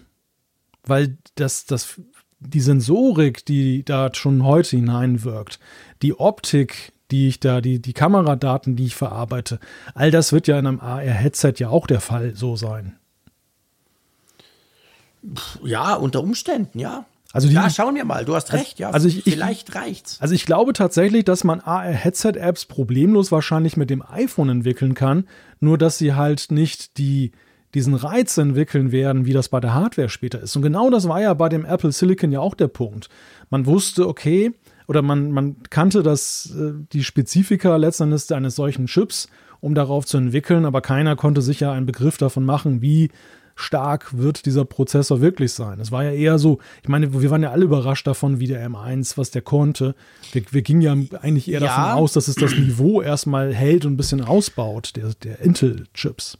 Ja, okay, aber ein Punkt noch. Beim Apple Silicon, bei der Transition 2020 an der WWDC, haben sie doch den Chip vorgestellt. Weißt du noch? Sie ja. haben gesagt, wir wollen wechseln und das wird ganz geil und hier und da. Also sie haben schon relativ viele Informationen über, was sie da tun, vorgestellt. Und sie müssten eigentlich AR-Kit hin oder her, sie müssten zur Brille ja schon so ein paar Infos noch raushauen. Ja, und das ist. Was ist da drin? Weißt du, so, mhm. so einfach so ein paar Zusatzinfos. Ja, und das ist eben die Frage. Also, das, das ist ja letztendlich das, dieses AR-Kit-Szenario ist ja das Mindestmaß an, was Apple jetzt machen könnte. Aber mhm. es kann natürlich ja auch sein, dass sie auch mit Blick jetzt zum Beispiel, weil sie ja auch nach wie vor dem Metaverse etwas entgegensetzen möchten und wollen, vielleicht geneigt sind zu sagen, wir warten nicht, bis die Hardware 23 da ist, sondern mhm. lancieren auch schon mal eine Ankündigung, dass wir irgendwie in die Richtung gehen, dass auch das ja. mehr, dass, also im Moment sagen sie ja gar nicht, dass es ein Thema großartig für sie ist, außer so, so kleinen mhm. Bemerkungen, die Tim Cook mal hat fallen lassen oder andere Apple-Verantwortliche. Ja, ja, genau. Aber so genau. ein klares Commitment zum Thema AR und Metaverse gibt es ja von Apple bislang nicht. Und das nee. könnten sie hier lancieren. Das, das würde ihnen ja auch nicht wehtun, weil, weil Facebook ja genauso bislang nur mit seiner Ankündigung im Raume steht und das konkrete Produkt noch nicht so wirklich da ist. Mhm. Also warum denn nicht? Ne? Also das, das ja. Und dann, und dann sagen sie, okay, und wir haben jetzt AR-Kit schon und da könnt ihr dann jetzt schon da was für entwickeln. Das würde natürlich unglaublich die Entwickler anheizen. Ja, ja, schauen wir mal. Ich bin da irgendwie skeptisch. Und ich wahrscheinlich, ja, egal. Wir, wir werden es sehen. also ich bin, ich, keine Ahnung. Ich bin ja nach wie vor, also um, um mich jetzt hier als großer AR-Befürworter hier zu gelten, ich bin ja nach wie vor total skeptisch, was überhaupt den Nutzwert einer solchen Sache angeht. Also, ja, eben. Und ich, das, das, ist genau der Punkt. Da, ich, da bin ich eben skeptisch. Weißt du, ich bin ja. skeptisch, ob das, was du gesagt hast, die Programmierer würden sich dafür heiß machen, ob das wirklich stimmt. Ja, ich doch. bin der Meinung, wenn du ein geiles Produkt hast, physisch in Hardware gegossen, dann macht das die Entwickler heißer, als wenn du so nebulös so ein bisschen erzählst, dass da was vielleicht Cooles kommt und programmiert doch mal was. Weil AR-Kit ist ja auch nicht durchgestartet bisher. Ja, aber AirKit hat ja auch nie den Anspruch gestellt, letzten Endes dann in eine Hardware zu münden, sondern das war ja immer. Nee, natürlich, klar. Das war ja immer so eine Spielerei, die auf deinem iPhone stattfindet und ähm, das hat ja auch nicht deine Fantasie beflügelt, so wirklich. Weil ich habe immer nur den langen Arm gesehen, den du dann machen musst. Ja, ja, klar. Und, und dass, dass das ja irgendwie voll ja, umständlich Außer der IKEA-App hat das eigentlich, braucht das eigentlich niemand. Ja. Aber ähm, bei der Brille ist es ja, das ist auch kein Selbstläufer. Nö. Weil das ist genau der Punkt, das, was du sagst, das, was wir ja wollen, wo wir der Meinung sind, zumindest für Geeks, wäre es ein Selbstläufer, ist ja diese AR-Brille und die mhm. werden wir wohl auf absehbare Zeit nicht kriegen. Wir kriegen ja vielleicht eine VR-Brille, wo wir beide der Meinung sind, ja, pff, ja, Gamification ist es witzig, aber brauche ich das wirklich? Ja. Und da stellt sich halt generell die Frage, wie, wie Apple sowas verkaufen will, ohne dass sie quasi dieses, dieses äh, Ökosystem-Gedanken und mit geiler Hardware und guck mal, unsere ist doch viel schöner als alle anderen und so zeigen, weißt du? Also meine Überlegungen haben natürlich vorausgesetzt, dass Apple das jetzt wirklich auch macht, dass sie wirklich ein AR-Headset rausbringen, ja. was ja nun durch diese vielen Analystenmeinungen getreu des Mottos, äh, wo Rauch ist, ist doch Feuer, ähm, mhm. sich ja immer mehr abzeichnen. Mir fehlt allerdings ja. auch grundsätzlich ja, aber das gilt jetzt nicht nur für Apple, das gilt für Facebook gleichermaßen. Mir fehlt nach wie vor so ein bisschen die Fantasie, ähm, warum ich das gut finden sollte. Also genau. warum, warum ich sowas haben sollte, außer dass ich das mal teste und denke, hey, cool, total klasse, was genau. man mit Technik heute machen kann. Aber brauche ich das dauerhaft? Brauche ich das im Alltag? Nö. Ja, genau, das ist eben ein bisschen das Problem bei dieser ganzen Geschichte. Und da frage ich mich halt, wie du schneller zum Ziel kommst, ob du zuerst über die Hardware gehen solltest oder zuerst über die Software. Aber lassen wir uns mal überraschen. Genau. Vielleicht genau. machen sie auch gar nichts. Dann ja. geht dann sofort die Diskussion los. Machen sie überhaupt etwas? Viel Haben sie es nur verschoben nichts. oder ist es genau, ist es einfach quasi tot? Ja. So, apropos, ähm, nicht gerade tot, aber ähm, du bist ja auch jemand, der sehr gerne auf Twitter rumwuselt. Und ab und zu ist es dir sicher auch schon gegangen, wirst du quasi in Diskussionen einbezogen, wo du dann spätestens nach dem 20. Tweet denkst, hey Freunde, lasst mich doch in Ruhe. Ist okay, wenn ihr euch über das Thema X streiten wollt, aber ich habe gerade keine Zeit und auch keine Lust dazu. Und da gibt es bisher nicht so gar viele Möglichkeiten, aber da soll was Cooles kommen. Ja, Twitter experimentiert mit einer Funktion, wo du dich sozusagen rausnehmen kannst aus der Erwähnung. Du erscheinst dann zwar noch im Text, aber dieser Text ist dann nicht mehr verlinkt, dieses Ad-Zeichen mit deinem Twitter-Handle und äh, vor allem das Schöne ist, du bekommst dann nicht mehr ständig diese Notifikation, wenn das dann eben dieser Dialog weitergeht. Denn das ist ja tatsächlich ein Ärgernis. Es reicht ja, irgendeiner nennt dich da und äh, mhm. äh, dann kriegst du jeden Blödsinn und auch vor allem, wenn genau. das ewig weitergeht, so Dauergespräche, äh, ständig genau. äh, hast du dann irgendwie was.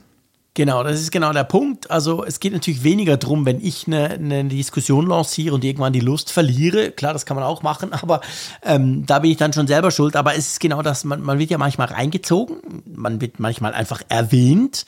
Gibt ja auch in den Twitter-Seminaren, äh, äh, lernt man ja zum Teil auch, dass man quasi dadurch quasi Engagement äh, macht, indem man eben Leute einfach verlinkt quasi. Ich halte das Ganze immer eher so für eine schon fast hin zur Beleidigung, aber okay, ist ein anderer Punkt. Und da kannst du dich halt bis jetzt schlecht rausziehen. Und bei Facebook kann man das schon seit vielen Jahren, dass du sagen kannst, hey, Benachrichtigungen für die Kommentare deaktivieren, dann kriegst du zumindest nicht mehr mit, je nachdem. Und Twitter bastelt auch daran rum. Ist aber im Moment, gell, so in einer Testphase. Ich glaube, das kriegen ganz wenige im Moment ja. nur. Und das ist oft bei Twitter ja so, ist etwas, ja. was mich sehr frustriert bei Twitter. Mhm. Ähm, Twitter entwickelt manchmal durchaus interessante Features, die sie einem unüberschaubar kleinen, undurchsichtigen Nutzerkreis freischalten. Klammer auf, ich bin sauer, wenn ich es nicht kriege, Klammer zu. Und dann weiß man aber nicht, manchmal gewisse Dinge kommen dann nie und andere kommen dann irgendwann. Und das ist bei der Geschichte auch so. Man weiß jetzt nicht genau, wie ernst sie das wirklich meinen, oder? Also es taucht erstmal nur in einer Webversion auf von Twitter mhm. und dort ja eben auch nur in einem begrenzten Nutzerkreis. Also wirklich ja. sehr, sehr wenige, die davon jetzt erstmal was, was haben. Und ja, das ist in der Tat schade. Wir haben es ja damals bei Twitter Spaces gesehen, wie ewig das gedauert hat, bis ja, das dann genau. mal ausgerollt wurde. Da war ja der Clubhouse-Hype ja schon beendet, als das dann, dann mal ja, genau. auftauchte, dass man das selber nutzen konnte. Ja. Ja, genau. Also mal schauen. Ich fände es ein sehr cooles Feature. Ich glaube, gerade für, für ein bisschen reichweitenstärkere ähm, Twitter-Accounts letztendlich wäre das sehr praktisch. Ich meine, auch für alle anderen. Aber wir müssen mal gucken, ob das wirklich kommt, wie lange es dann noch dauert, bis es kommt. Wir werden sehen. Generell muss man sagen, ist ja Twitter im Moment ein bisschen abgelenkt. Da hat sich ja so ein Knilch über 9% der Aktien geschnappt. So ein Elektroautobauer, also der Elon Musk, der hat sich ja eingekauft. Ähm, hat dann auch schon gleich heftigst losgelegt, gleich eine Umfrage gemacht, ob man diesen Edit-Button endlich will. Also ihr wisst, Tweets, die man quasi nachträglich verändern kann. Ein riesiges Thema bei Twitter, schon seit vielen Jahren. Der frühere Chef und Mitgründer, ähm, der wollte das ja nicht. Und ähm, das ging dann hin und her und so. Also der Mars, kaum hat er sich eingekauft, merkt man halt schon, der hat da konkrete Ideen, oder? Ja, zumindest wirbelt er viel Staub auf und das ja, macht er ja, das, das genau. macht er bei allem, was er, was er im Angriff nimmt. Darum mag er ja Twitter, weil man auf Twitter extrem gut Staub aufwirbeln kann. Ist er ja selber der größte Twitterer. Ja, das Spannende bei ihm ist ja, ob er nur Staub aufwirbelt oder ob er konkret was umsetzt. Denn das hat, genau. dafür ist er ja auch bekannt, dass er mhm. das schräge Zeug, was er manchmal von sich gibt, im nächsten Moment dann in ein Produkt gießt oder genau. zumindest dann ja, irgendwie ja, was macht. Nicht nur Staub aufwirbeln, manchmal zieht das wirklich auch durch. Genau. Ja, Mal gucken. Definitiv. Also da werden wir mal gucken. Der ist jetzt größter Anteilseigner, also Einzelaktionär. Und gleichzeitig wollte er ja, also Twitter hat ihm dann, wie das so gepflogen ist, eigentlich einen Sitz im Board angeboten. Das hat er dann abgelehnt, weil ähm, letztendlich sich herausgestellt hat, wenn er natürlich im Board ist, kann er viel weniger Dinge tun. Da gibt es dann gewisse Regeln, die man unterschreiben muss. Unter anderem darf er auch nicht mehr, glaube ich, als 14 Prozent von Twitter kaufen. Und er hat dann, äh, nicht, nicht gesagt warum, aber er hat jetzt auf jeden Fall keinen Sitz in diesem Board, ähm, also im Verwaltungsrat quasi von Twitter, ähm, gewollt. Und ja, das heißt, er wird wahrscheinlich noch weiter ein bisschen Staub aufwirbeln. Lass uns ganz kurz, nur kurz, noch über diesen Edit-Button sprechen. Also ja. über die Möglichkeit, Tweets nachträglich anpassen zu können. Ich muss ja sagen, dass ich mir das extrem wünschen würde, weil ich ein, weil ich schrecklich viele Fehler in Tweets schreibe, generell, wenn ich schreibe, auf dem Smartphone vor allem. Und ich muss sagen, ich nutze Twitter großmehrheitlich nur auf dem Handy. Dann ähm, schleichen sich immer wieder Fehler ein und ich ärgere mich dann immer. Und oft ist es so, bis ich es dann merke, gibt es dann schon die eine oder andere Antwort, vielleicht schon Likes, vielleicht schon Retweets, whatever.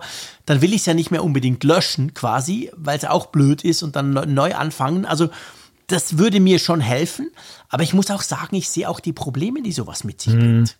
Hm. Dieses Thema ist ja im Grunde genommen unauflöslich. Zumindest wenn man es ja, jetzt äh, unter dem Gesichtspunkt sehen möchte. Edit-Button für immer sozusagen, für die Lebenszeit eines Tweets oder eben gar keinen äh, zu machen. Ich persönlich würde ja schon einen Gewinn darin sehen, wenn man eine temporäre Bearbeiten-Funktion hätte, dass man zum Beispiel jetzt ja, sagen wir mal, binnen der ersten fünf bis ja. zehn Minuten die Möglichkeit genau. hat, nochmal so einen Tippfehler auszubügeln. Denn das war tatsächlich so das, das häufigste Szenario bei mir. Irgendwie einen blöden Vertipper, ähm, es ja, liest sich doof. Ähm, dass genau. ich dann einen Tweet drei Tage später ändern möchte, dann war es eher so, dass ich den komplett vom Netz nehme dann. Genau, ja, absolut, definitiv. Und das kann man ja immer. Ich meine, ich kann ja immer Tweets löschen nachträglich, dann genau. sind sie einfach weg. Ähm, ich sehe das genau wie du. Also ich finde auch ganz wichtig, für mich ist ein, ein solche, solche Bearbeiten-Funktion, die dürfte ruhig fünf Minuten, maximal zehn Minuten sein. Punkt. Und danach verfällt die Funktion. Danach kann ich es nicht mehr ändern. Ich kann es noch löschen, klar wie jetzt. Oder dann lasse ich es eben stehen. Also ich finde auch, ich muss nicht drei Tage später hingehen und dann irgendeinen Link austauschen oder so. Das halte ich für Quatsch. Nichtsdestotrotz verstehe ich auch viele, die sagen, ja, aber hey, wenn, dann müsste man das irgendwie auch nachvollziehbar machen. So ein bisschen wie Wikipedia, wo du siehst quasi, was alles verändert wurde. Weil, seien wir ehrlich, Twitter ist ja schon inzwischen so eine Art Realtime-Archiv für viele Dinge, die passieren. Und da ist dann eben die Frage, könnte man das mit dieser 5-Minuten-Regel umgehen, dass es das nicht braucht? Oder wie siehst du das?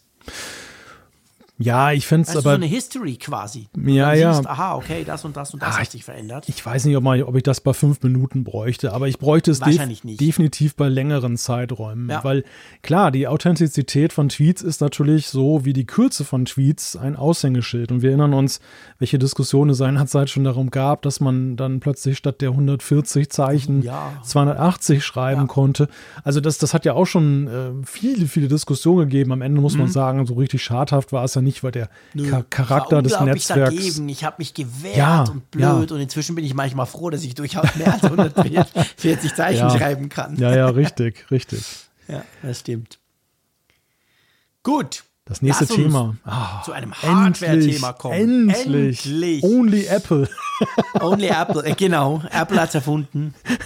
Ja, wir sprechen über ein Gerücht und zwar wird kolportiert, das ist sogar von Apple in einem Apple Support Dokument aufgeploppt quasi, dass es ein neues Netzteil, ein USB-C natürlich Netzteil geben könnte von Apple.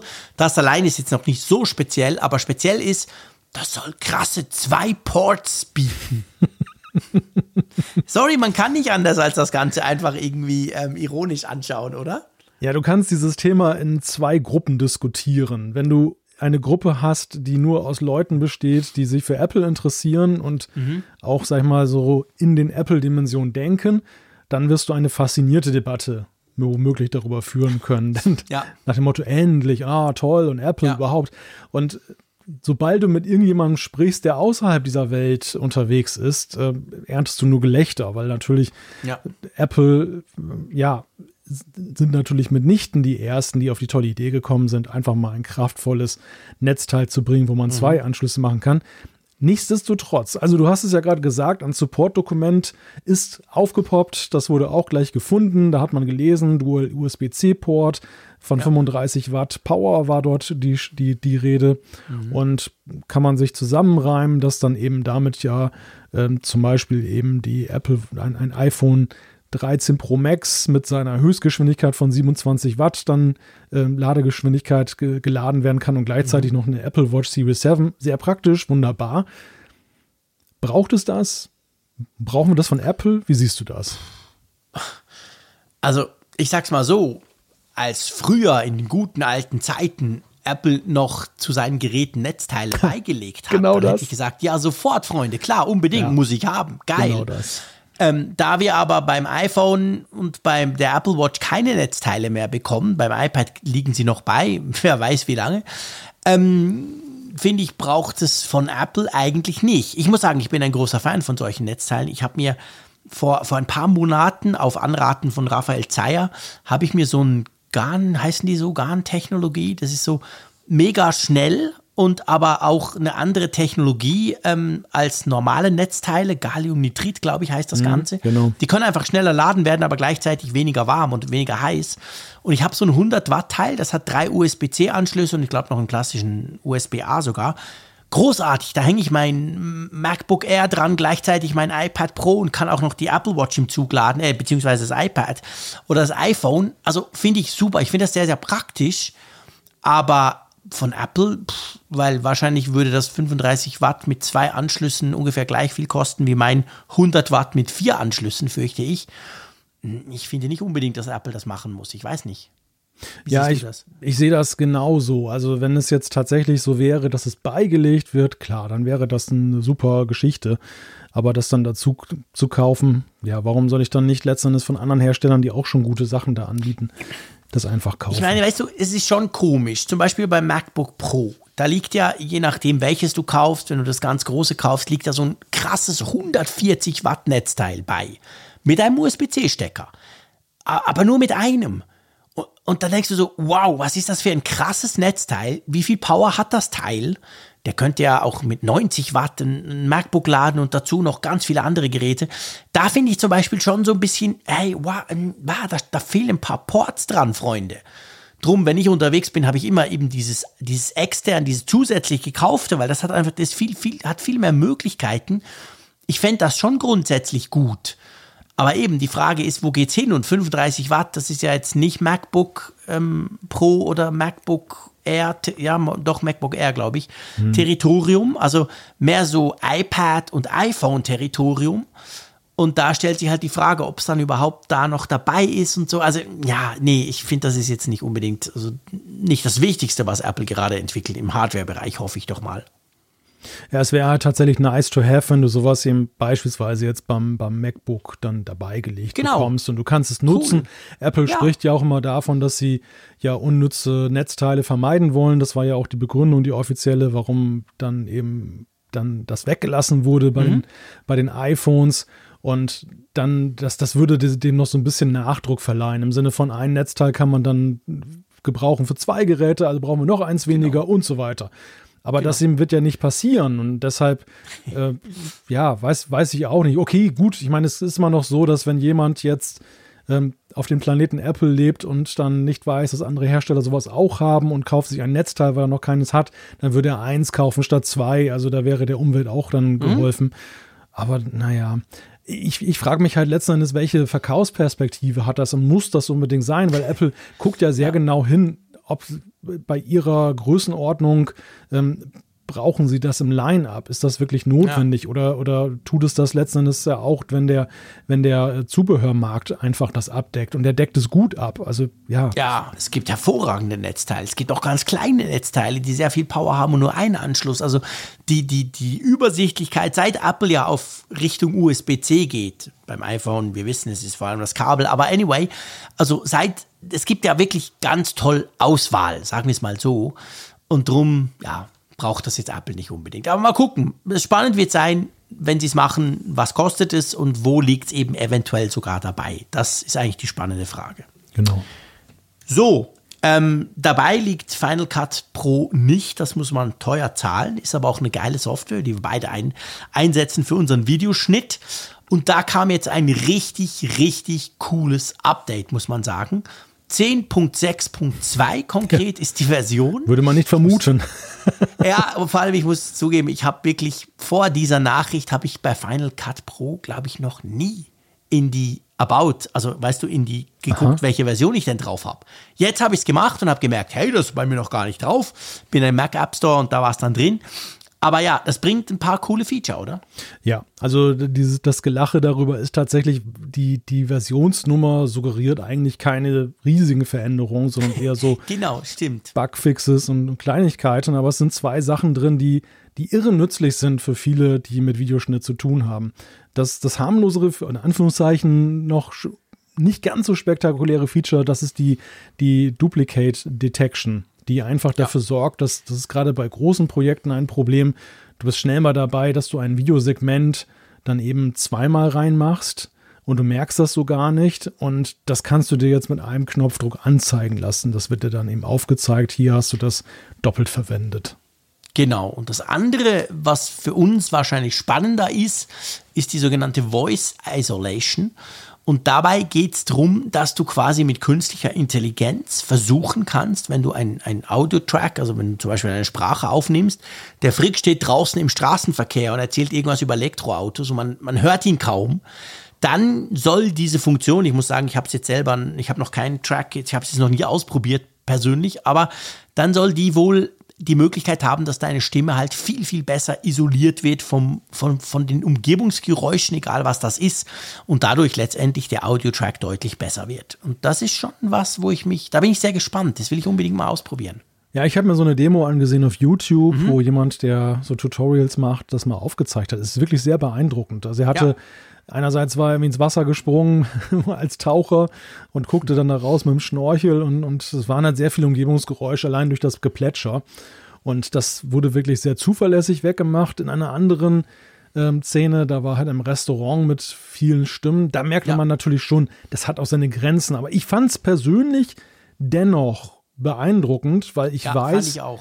Wer, wer zum Beispiel mit Audio-Software zu tun hat, es gab ja immer schon so, so Noise äh, Remover, Remover mm. Noise Reduction, no, Noise Reduction genau. ja. Und, und, und die, die war häufig scheußlich, weil es, es, es fing ja. dann, also die, die Software versuchte auch ein Muster des Geräuschteppichs zu finden und wenn du die Schwellenwerte hochgesetzt hast, dann war es dann eben so, dass es so, so ein komisches äh, ja, so ein Gepiepe quasi im Hintergrund gab. Ne? Ja. So, so ganz merkwürdige, so Digitalgeräusche, konntest du nicht genau. verwerten. Genau. Also Aufnahmen, die halt in, in lauten Umgebungen waren, waren verloren. Und hier ist es wirklich so, wenn es nicht allzu schlimm ist, hast du noch eine realistische Chance, es dann gut hinzukriegen. Ja, ja, absolut, definitiv. Also das ist, bin ich ja ganz bei dir. Es ist wirklich beeindruckend, wie gut das in, dies, in diesem Video oder in dieser Demo funktioniert hat. Und ich denke, das ist etwas, was sehr vielen Leuten wirklich helfen kann, die halt dann nachträglich merken, ja, war doch ein bisschen laut, die ganze Umgebung. Und dann kann man ja bekanntlich wenig tun, wenn es eben nachträglich erst bemerkt wird. Aber da soll jetzt wohl neue Möglichkeiten da sein. Mit 10.6 übrigens, das ist eine Version, die ist auch noch nicht so lange draußen, kam ja schon die Möglichkeit, dass, das, dass zum Beispiel der M1 Max oder M1 Ultra besser unterstützt werden. Also auch da wurde noch ein bisschen dran geschraubt, dass Final Cut da noch sauberer und vor allem noch schneller läuft. Also da merkt man schon, Apple ist da voll dran. Die wissen, wie wichtig das ist ein Flaggschiff-Projekt sozusagen. Das Final Cut Pro wird ja auch immer wieder gezeigt bei neuen Prozessoren und so. Und da kommen eben auch immer wieder Updates. Aber, gell, es kam auch ein Update für die, ich sag's mal so ein bisschen, für die Einsteiger-Variante davon, nämlich für iMovie. Genau, iMovie ist in, 3, in der Version 3.0 erschienen und es hat zwei interessante Funktionen für diejenigen, die die Software gerne nutzen. Das eine ist Storyboards. Man kann jetzt aus Vorlagen auswählen, wo dann ein automatisch, ja, so ein, so ein automatisches Videoprojekt quasi erstellt mhm. wird, nach einem gewissen Thema, das du dann haben möchtest. Und ähm, ziemlich intelligent und das und das mhm. andere ist Magic Movie, da geht es sogar noch einen Schritt weiter zurück. Da musst du nicht mal ein Thema auswählen, sondern da sagst du einfach nur, hier ist ein Ordner, mach mal was draus und dann kriegst du einen fertigen Videoclip. Genau geliefert. Genau, also du schmeißt quasi Content in den Ordner und sagst, guck mal, was man daraus machen kann. Dann baut er was zusammen. Und ähm, ja, ich denke, das ist natürlich genau für die Zielgruppe unter Umständen eben sehr sinnvoll, weil, weil, weil die wollen ja nicht stundenlang mit irgendwelchen Videotimelines sich rumärgern und irgendwelches Ding machen, wenn sie mal schnell ein kleines Video für ihre Verwandtschaft äh, machen wollen. Also von dem her gesehen, auch das ist eigentlich, glaube ich, sehr zielgruppengerecht, was, was Apple da versucht. Ja, und, und äh, ich, ich staune immer wieder darüber in der Fotos-App, wie, wie gut auch diese Automatismen sind. Ja. Also man, man belächelt das ja, so nach dem Motto, stell mal einen Ordner hin und dann, dann macht die Software was draus. Eigentlich unvorstellbar. Aber die Fotos-App, die, die stellt ja immer wieder unter Beweis, dass sie aus einem, mhm. also ich, ich muss sagen, ich habe manchmal ziemlich ungeordnete Foto, äh, Gruppen, weil ich einfach auch dann Schnappschüsse, dann, ich mache zehn Schnappschüsse und, und äh, lass die auch stehen und, und lösche nicht neun mhm. davon. Und trotzdem, wenn mir dann diese Zusammenfassungen irgendwann angeboten werden, dann hast du halt keine Doublette. Dann ist es wirklich ja. eins von diesen zehn und dann ein anderes Motiv und auch meistens mit recht passender Musik und überhaupt ganz gut dargestellt. Also ich stelle mir das tatsächlich ganz gut vor. Ich, ich wollte mir das auch mal angucken, dieses iMovie 3.0. Mhm. Ja, ich auch, habe ich mir definitiv vorgenommen, obwohl ich eben immer mit Final Cut arbeite, möchte ich mir das unbedingt mal ausprobieren. Mal ja. gucken, was man da schon alles tun kann. Das ist schon spannend. Wer verzeiht so, ja doch was in seinen Videos. Ja, ja, genau. Who knows, genau. ähm, ja, wenig tun kann Apple im Moment in, ähm, in China. Und das ist natürlich das böse C-Wort wieder. Corona ist ja noch lange nicht vorbei, weder bei uns noch in China. Nur ist es halt so, dass China mit seinen ganzen Lockdowns wegen, wegen der Zero-Covid-Strategie quasi, die riegeln ja, wenn einer hustet, quasi eine ganze Stadt ab. Shanghai aktuell 26 Millionen im Lockdown. Unvorstellbar. Und das schlägt sich jetzt halt einmal mehr auf Apple durch, oder? Ja, in vielerlei Hinsicht. Also auf der einen Seite und am schlimmsten betroffen ist eigentlich so in dem Bereich Shanghai und Kunshan die iPhone-Montage der Firma Pegatron, weil die ist tatsächlich zum Erliegen gekommen, die Produktion ist gestoppt und laut Meng Chi Kuo wird man im günstigsten Falle erst Ende April oder Anfang Mai das da wieder anlaufen lassen. Zum Glück für Apple ist Foxconn davon nicht betroffen, mhm. aber es mehren sich auch die, die Berichte, dass eben auch verschiedene Zulieferer von Teilen, und das gilt auch für den Mac zum Beispiel, ähm, ja, zunehmend in, in Betroffenheit auch sind. Ja, genau. Und ich meine, dass die, das, das, die globale Lieferkette, all die Probleme, das besprechen wir ja schon lange hier im Apfelfunk. Das merkt ja jeder, der irgendwas, das muss ja gar nicht von Apple sein, der irgendwas bestellt. Also viele Dinge sind schwer zu bekommen. Andere haben unglaublich lange La Lieferfristen. Versuche jetzt mal ein Auto zu bestellen. Noch schlimmer ein Elektroauto. Good luck. Da steigst du lieber mal ein Jahr aufs Fahrrad um. Ähm, also alles sehr, sehr schwierig und es wurde natürlich jetzt noch noch schwieriger, wenn eben so eine ganze Stadt halt einmal mehr in den Lockdown geht. Wir hatten es vorher ja in Shenzhen, dass da die Häfen zum Teil auch zu waren dann. Und ähm, der Minchiko spricht davon, dass man frühestens dann irgendwie Ende April vielleicht wieder loslegen könnte, jetzt dort mit der iPhone-Produktion bei Pegatron. Und er sagt ja auch, dass diese, diese ganzen Lockdowns, diese ganzen ähm, Auslieferungsprobleme, diese Fertigungsprobleme, diese Verzögerungen letztendlich, dass die dann die Verbraucher wahrscheinlich dann erst im zweiten Halbjahr zu spüren bekommen, oder? Ja, ja, das hat immer einen sehr langen Atem halt, diese mhm. Produktionskette. Ähm, wir wissen ja eben auch, dass ja zum Beispiel eben, wenn jetzt ein neues Produkt rauskommt, schon weit vorher da begonnen wurde mit der Produktion. Genau. bis es uns dann erreicht. Und so ist es eben auch bei den Negativeffekten. Also wir, wir merken das jetzt nicht unbedingt an Tag zwei, aber wir mhm. merken es halt laut Quo dann wahrscheinlich im zweiten Halbjahr. Wenn es denn jetzt auch dann ja. noch, also es sind noch viele Wenns in dieser ganzen Kalkulation, ja. wenn es denn so bleibt, wenn, wenn es nicht noch schlimmer wird und so weiter und mhm. so fort. Also es, es ist noch einiges an Spiel drin, nach oben, leider aber auch nach unten. Tja, ja. warten wir es mal ab, wie sich das auswirkt. Ja, genau, es kann durchaus noch schlimmer kommen. Und das merkt man ja schon. Man merkt es natürlich auch bei neuen Produkten. Versucht mal ein Mac Studio zu bestellen. Je nach Konfiguration wartet ihr euch da nach wie vor natürlich wochenlang. Also, und ja, es sind ja dann noch ein paar Produkte im zweiten Halbjahr äh, geplant von Apple, sage ich mal. Da muss man natürlich dann schauen, wie sich dort auswirkt. So, wir schauen mal, wie sich die Umfrage der Woche letzte Woche ausgewirkt hat. Einverstanden? ja. das ist einfach. Da gibt es keine Verzögerungen, mein Lieber. Da haben fast 1900 äh, Leute mitgemacht. Wir haben ja die Frage gestellt, wie hat sich Apple bei den Pro-Geräten deiner Meinung nach entwickelt? Und ihr hattet verschiedenste Möglichkeiten und man darf, glaube ich, sagen, unsere Hörerschaft ist ja zufrieden mit der Entwicklung der Pro-Geräte bei Apple, oder? Ja, das kann man wohl sagen. Die, die Mehrheit 49,5 Prozent, also fast die Hälfte, haben gesagt gut. 27,8 Prozent, mehr als ein weiteres Viertel, sehr gut. Und dann gab es einen kleinen Block mit 11,4 Prozent, die gesagt haben, weiß ich nicht, keine Ahnung. Ja. Und der Rest verteilt sich dann auf mittelmäßig bis eben nicht so gut und schlecht, wobei nicht so gut und schlecht gerade mal eben noch nicht mal 2 Prozent ausmachen. Also ein ziemlich deutliches Urteil der Hörerschaft. Meine gut und sehr gut zusammen sind ja fast drei Viertel. Also das ist, das ja. ist krass. Oder sogar mehr als drei Viertel. Das ist, das ist schon toll. Deckt sich ja letztendlich auch mit dem, was wir im letzten Apfelfunk gesagt haben. Wir haben, wir hatten ja das Thema quasi so als Hauptthema besprochen. Wo ging es hin und was waren die Fehler der Vergangenheit und wie wurden die teilweise ausgemerzt? Ähm, ja, ich glaube, da kann man schon sagen, da sind nicht nur wir, sondern da ist auch unsere Hörerschaft sehr zufrieden mit Apple. Wir haben natürlich eine neue Frage. Genau, wir geben an euch die Frage weiter. Du lachst schon wieder. Was ist denn da schon? Ja, ist schrecklich. Ich muss wirklich sofort aufhören. Es tut mir total leid. wir nehmen das jetzt sehr ernst, das Thema.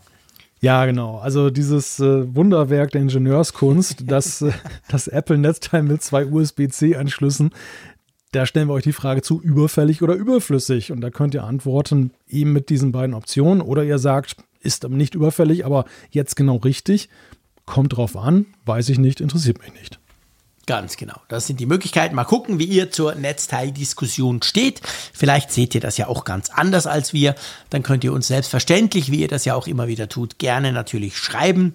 Und genau bei der Rubrik sind wir jetzt nämlich, nämlich beim Feedback unserer Hörerschaft beziehungsweise bei den Zuschriften. So. Magst du mal irgendwo anfangen? Soll ich mal den Stefan vorlesen? Ja, klar. Gleich am Anfang.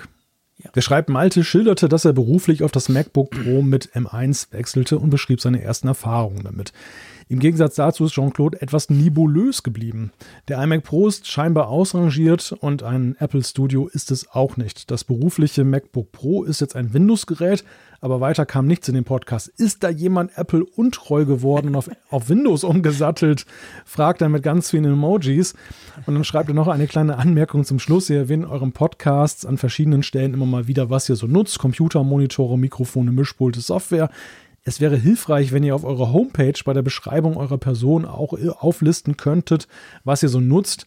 Der, der letzte wollte oder der letzt wollte ich eine Empfehlung die ihr zu einem von euch genutzten Tool im Podcast beschrieben habt, selber kaufen und hatte die Mühe, die entsprechende Podcast-Folge und die Stelle in dem Podcast wiederzufinden. Ich könnte mir vorstellen, dass dies auch für andere Hörer hilfreich wäre. Lass uns zuerst kurz auf den Punkt eingehen. Das finde ich nämlich schon noch interessant. Wir kriegen ja viele Anfragen auch von euch oder auch Informationen dazu. Wir, wir erzählen ja immer wieder, mit was wir arbeiten. Ähm, der Punkt ist einfach, das ändert sich ja auch immer wieder ein bisschen. Jetzt nicht unbedingt bei den Computern, es ist nicht so, dass wir alle zwei Monate neue Computer anschaffen, aber gerade bei Software stelle ich mir das recht schwierig vor, gell? weil wir beide sehr gerne auch ausprobieren und durchaus auch mal mit der einen App eine Zeit lang unterwegs sind und dann auf eine andere wechseln. Aber ähm, wir könnten auch mal wieder in der Podcast-Folge so ein kleines Roundup darüber machen, oder? Genau. Oder im Apfelfunk am Hörer würde sich auch anbieten. Auch eine Möglichkeit, ja. Weil es ist schon so, also das, das, da komme komm ich dann zum anderen Teil von, von dir, lieber Stefan. Ähm, dieses nebulöse Ankündigen, das war gar nicht so gedacht. Ich wollte nur nicht das große Fass, was der JC jetzt für den Mac gekauft hat, aufmachen, weil das auch ein bisschen Zeit braucht, letztendlich zum Diskutieren. Aber ich wollte das nicht irgendwie nebulös halten, darum ging es gar nicht. Der Punkt ist nur der, ähm, tatsächlich, ich habe bei meinem Arbeitgeber auf Windows gewechselt. Ganz pragmatisch ist das drum, weil die haben mit den Macs wie sage ich das jetzt? Ist mir eigentlich egal. Die haben jetzt nicht so eine Ahnung von Macs. Ist auch so, dass bei uns in der Firma ungefähr maximal 20% Macs haben. Der Rest ist auf Windows äh, bei 180 Leuten. Und das war halt so, das sind auch Intel Macs und irgendwie haben sie ein Problem mit diesen Apple Silicon. Da soll es wohl Tools geben, die nicht so richtig laufen, wie auch immer. Und jetzt ist so, man hat jetzt ganz neue Windows Notebooks angeschafft. Ziemlich cool, muss ich sagen. Dell-Geräte super gut ausgestattet, spannend mit Windows 11 drauf. Und beim, als ich dann gefragt habe, wie ist denn bei den Macs, wie ist denn da so quasi, wie geht's da weiter? Weil ich habe ja auf 2017 ein Gerät und das ist wirklich, das läuft, das war ein MacBook Pro ohne Touchbar, erinnert euch vielleicht. Das ist, war, war ein älteres Gerät und das lief auch nicht mehr wirklich sauber. Ich habe immer wieder Support gebraucht, weil ich natürlich darauf auch nichts machen konnte. Das war immer wieder so ein bisschen schwierig. Und dann habe ich halt von der IT gehört, hey Freunde, guck, wir wissen gar nicht, ob wir überhaupt noch Macs unterstützen in Zukunft. Vielleicht gibt's dann Wechselende, ja. Aber auf jeden Fall in einem Jahr passiert sowieso nichts mit deinem Mac. Da dachte ich so, okay, ich brauche den zwar selten, ich arbeite ja meistens zu Hause und da arbeite ich logischerweise am Mac. Ähm, aber wenn ich ihn dann mal brauche für VPN und andere Dinge, dann ärgere ich mich, wenn es nicht richtig läuft. Drum habe ich jetzt gewechselt auf dieses Windows-Laptop. Man kann auch sagen Perlen vor die Säue, weil ich, ich werfe den tatsächlich selten an. Aber hey, okay, dafür habe ich jetzt wieder einen aktuellen Rechner und ähm, bin da eigentlich happy und brauche den Support der Firma weniger. Was nichts daran ändert, dass ich auch für die Firma zu Hause zu 100 Prozent auf meinem Mac arbeite. Also von dem her gesehen, da hat sich eigentlich nichts getan. Und wenn du, wenn du erlaubst, nehme ich noch den Jim rein. Einverstanden? Das machen wir, ja. Der Jim hat es nämlich richtig getippt. Wir haben ganz viele übrigens, das war auch nicht geplant, dass das da irgendwie eine Raterei geben soll. Gerade auch auf Twitter ging da ziemlich viel. Er schreibt, hallo JC, ich tippe, du hast dir ein MacBook Pro M1 Max gekauft. Wenn, dann natürlich 16 Zoll. Zudem tippe ich auf 2 Terabyte SSD, 32 GPU-Kerne, 64 GB RAM. Kann das sein? Jim, du hast recht. Es sind zwar 4 Terabyte SSD geworden, aber der ganze Rest stimmt. Ich habe mir ein Maxed Out MacBook Pro M1 gekauft, hätte das mit, mit M1 Max, hätte das nie gedacht, gebe ich gerne zu. Wir können da mal drüber diskutieren. Es war spannend, weil ich arbeite jetzt plötzlich an einem Laptop. Wie verrückt ist das denn? Habe aber zum Glück noch den großen 24, 34 Zoll Samsung Screen daneben. Arbeite aber erstaunlicherweise auch auf diesem kleinen Mini-Display. Hätte ich alles nicht gedacht. Ich habe sehr viel gelernt in den letzten Wochen. Können wir mal noch diskutieren. Das soll jetzt hier nicht drum gehen, aber ihr müsst nicht mehr raten. Es ist tatsächlich das geworden. Ich bin sehr zufrieden damit. Ob ich schneller arbeite, wird dann die Zeit noch zeigen. Magst du noch den Alfred reinbauen als letztes Feedback? Genau, Alfred schreibt, ja, meine App. HomePods. Meine Apple HomePods Mini schalten sich exakt nach sechs Stunden aus. Wie kann ich dieses Abschalten verhindern? Gibt es dafür eine Einstellung? Bis jetzt habe ich noch nichts gefunden. In meinem Freundeskreis kann mir auch niemand helfen. Es ist noch tricky. Ich habe mal rumgeguckt in den HomePods. Es gibt da in der Home-App zumindest keine Einstellung. Was mir aufgefallen ist, es gibt ja diese Automationen. Du kannst ja sagen, was passiert, wenn du zum Beispiel das Haus verlässt oder wenn du das tust oder wenn, wenn irgend sonst was passiert. Und ich habe mir überlegt, ob da wohl irgendetwas drin sein könnte. Oder hast du eine Erklärung, warum die nach, hören die generell nach sechs Stunden auf? Also ich habe noch nie einen HomePod. Höre hör ich nie so lange HomePod. Ja, ich, ich habe noch nie einen HomePod Mini sechs Stunden laufen lassen. ja, ich auch nicht, wirklich. Das ist das Problem. Würde er Radio können in der Schweiz, was er immer noch nicht kann, dann wäre es schon der Fall, weil mit meinem anderen Teil da von, vom Konkurrenzprodukt höre ich natürlich den ganzen Tag Radio. Der läuft irgendwie zehn Stunden und der stellt aber nicht ab. Ich weiß es nicht. Wir geben das einfach mal raus an die Hörerschaft, die ja meistens cleverer ist als wir. Vielleicht habt ihr einen Tipp für den Alfred, warum die Dinger nach sechs Stunden sich ausschalten ähm, ob das irgendein Feature ist, ob man das irgendwo einstellen kann, damit du den ganzen Tag Podcast hören kannst, zum Beispiel. genau. So, ich würde sagen, wir beschließen die Ausgabe 323, auch eine schöne Nummer. Und ich freue mich schon auf 324 nächste Woche mit dir, lieber Malte. Aber vorher wünsche ich dir natürlich ganz schöne Ostern. Ähm, ist nicht so viel Süßes. Ich weiß nicht, ob du das machst, aber ich nehme an, bei euch gibt es auch Schokohasen oder solche Geschichten, oder? Ja, ja, ja, aber ja, nee. nee, in dem Fall nicht, okay. nee, muss nicht sein. Also da bin, bin ich nicht so scharf drauf.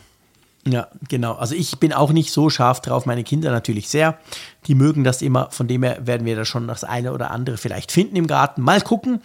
Ich wünsche euch ganz schöne Ostern, euch, auch euch da draußen. Falls ihr ein bisschen frei habt, umso besser. Und wir hören uns definitiv nächste Woche wieder. Macht's gut, bleibt gesund und tschüss aus Bern. Ich wollte noch fragen, ob das Symbol Schildkröte jetzt bei uns angegangen ist. Ähm, ich glaube nicht. Wir haben noch ein bisschen Energie. Das reicht noch, den Podcast zu Ende zu schneiden, mein Lieber. Zu Ende zu produzieren, bevor die Schildkröte kommt. Dann sage ich an der Stelle Danke, lieber Jean-Claude, danke, liebe Zuhörerinnen und Zuhörer da draußen und denkt daran, nordvpn.com slash Apfelfunk, Sponsor unserer Folge. Wir hören uns nächste Woche wieder und nächste Woche, ich muss gerade auf den Kalender gucken, ja, wieder von der Nordsee. Bis dann, tschüss.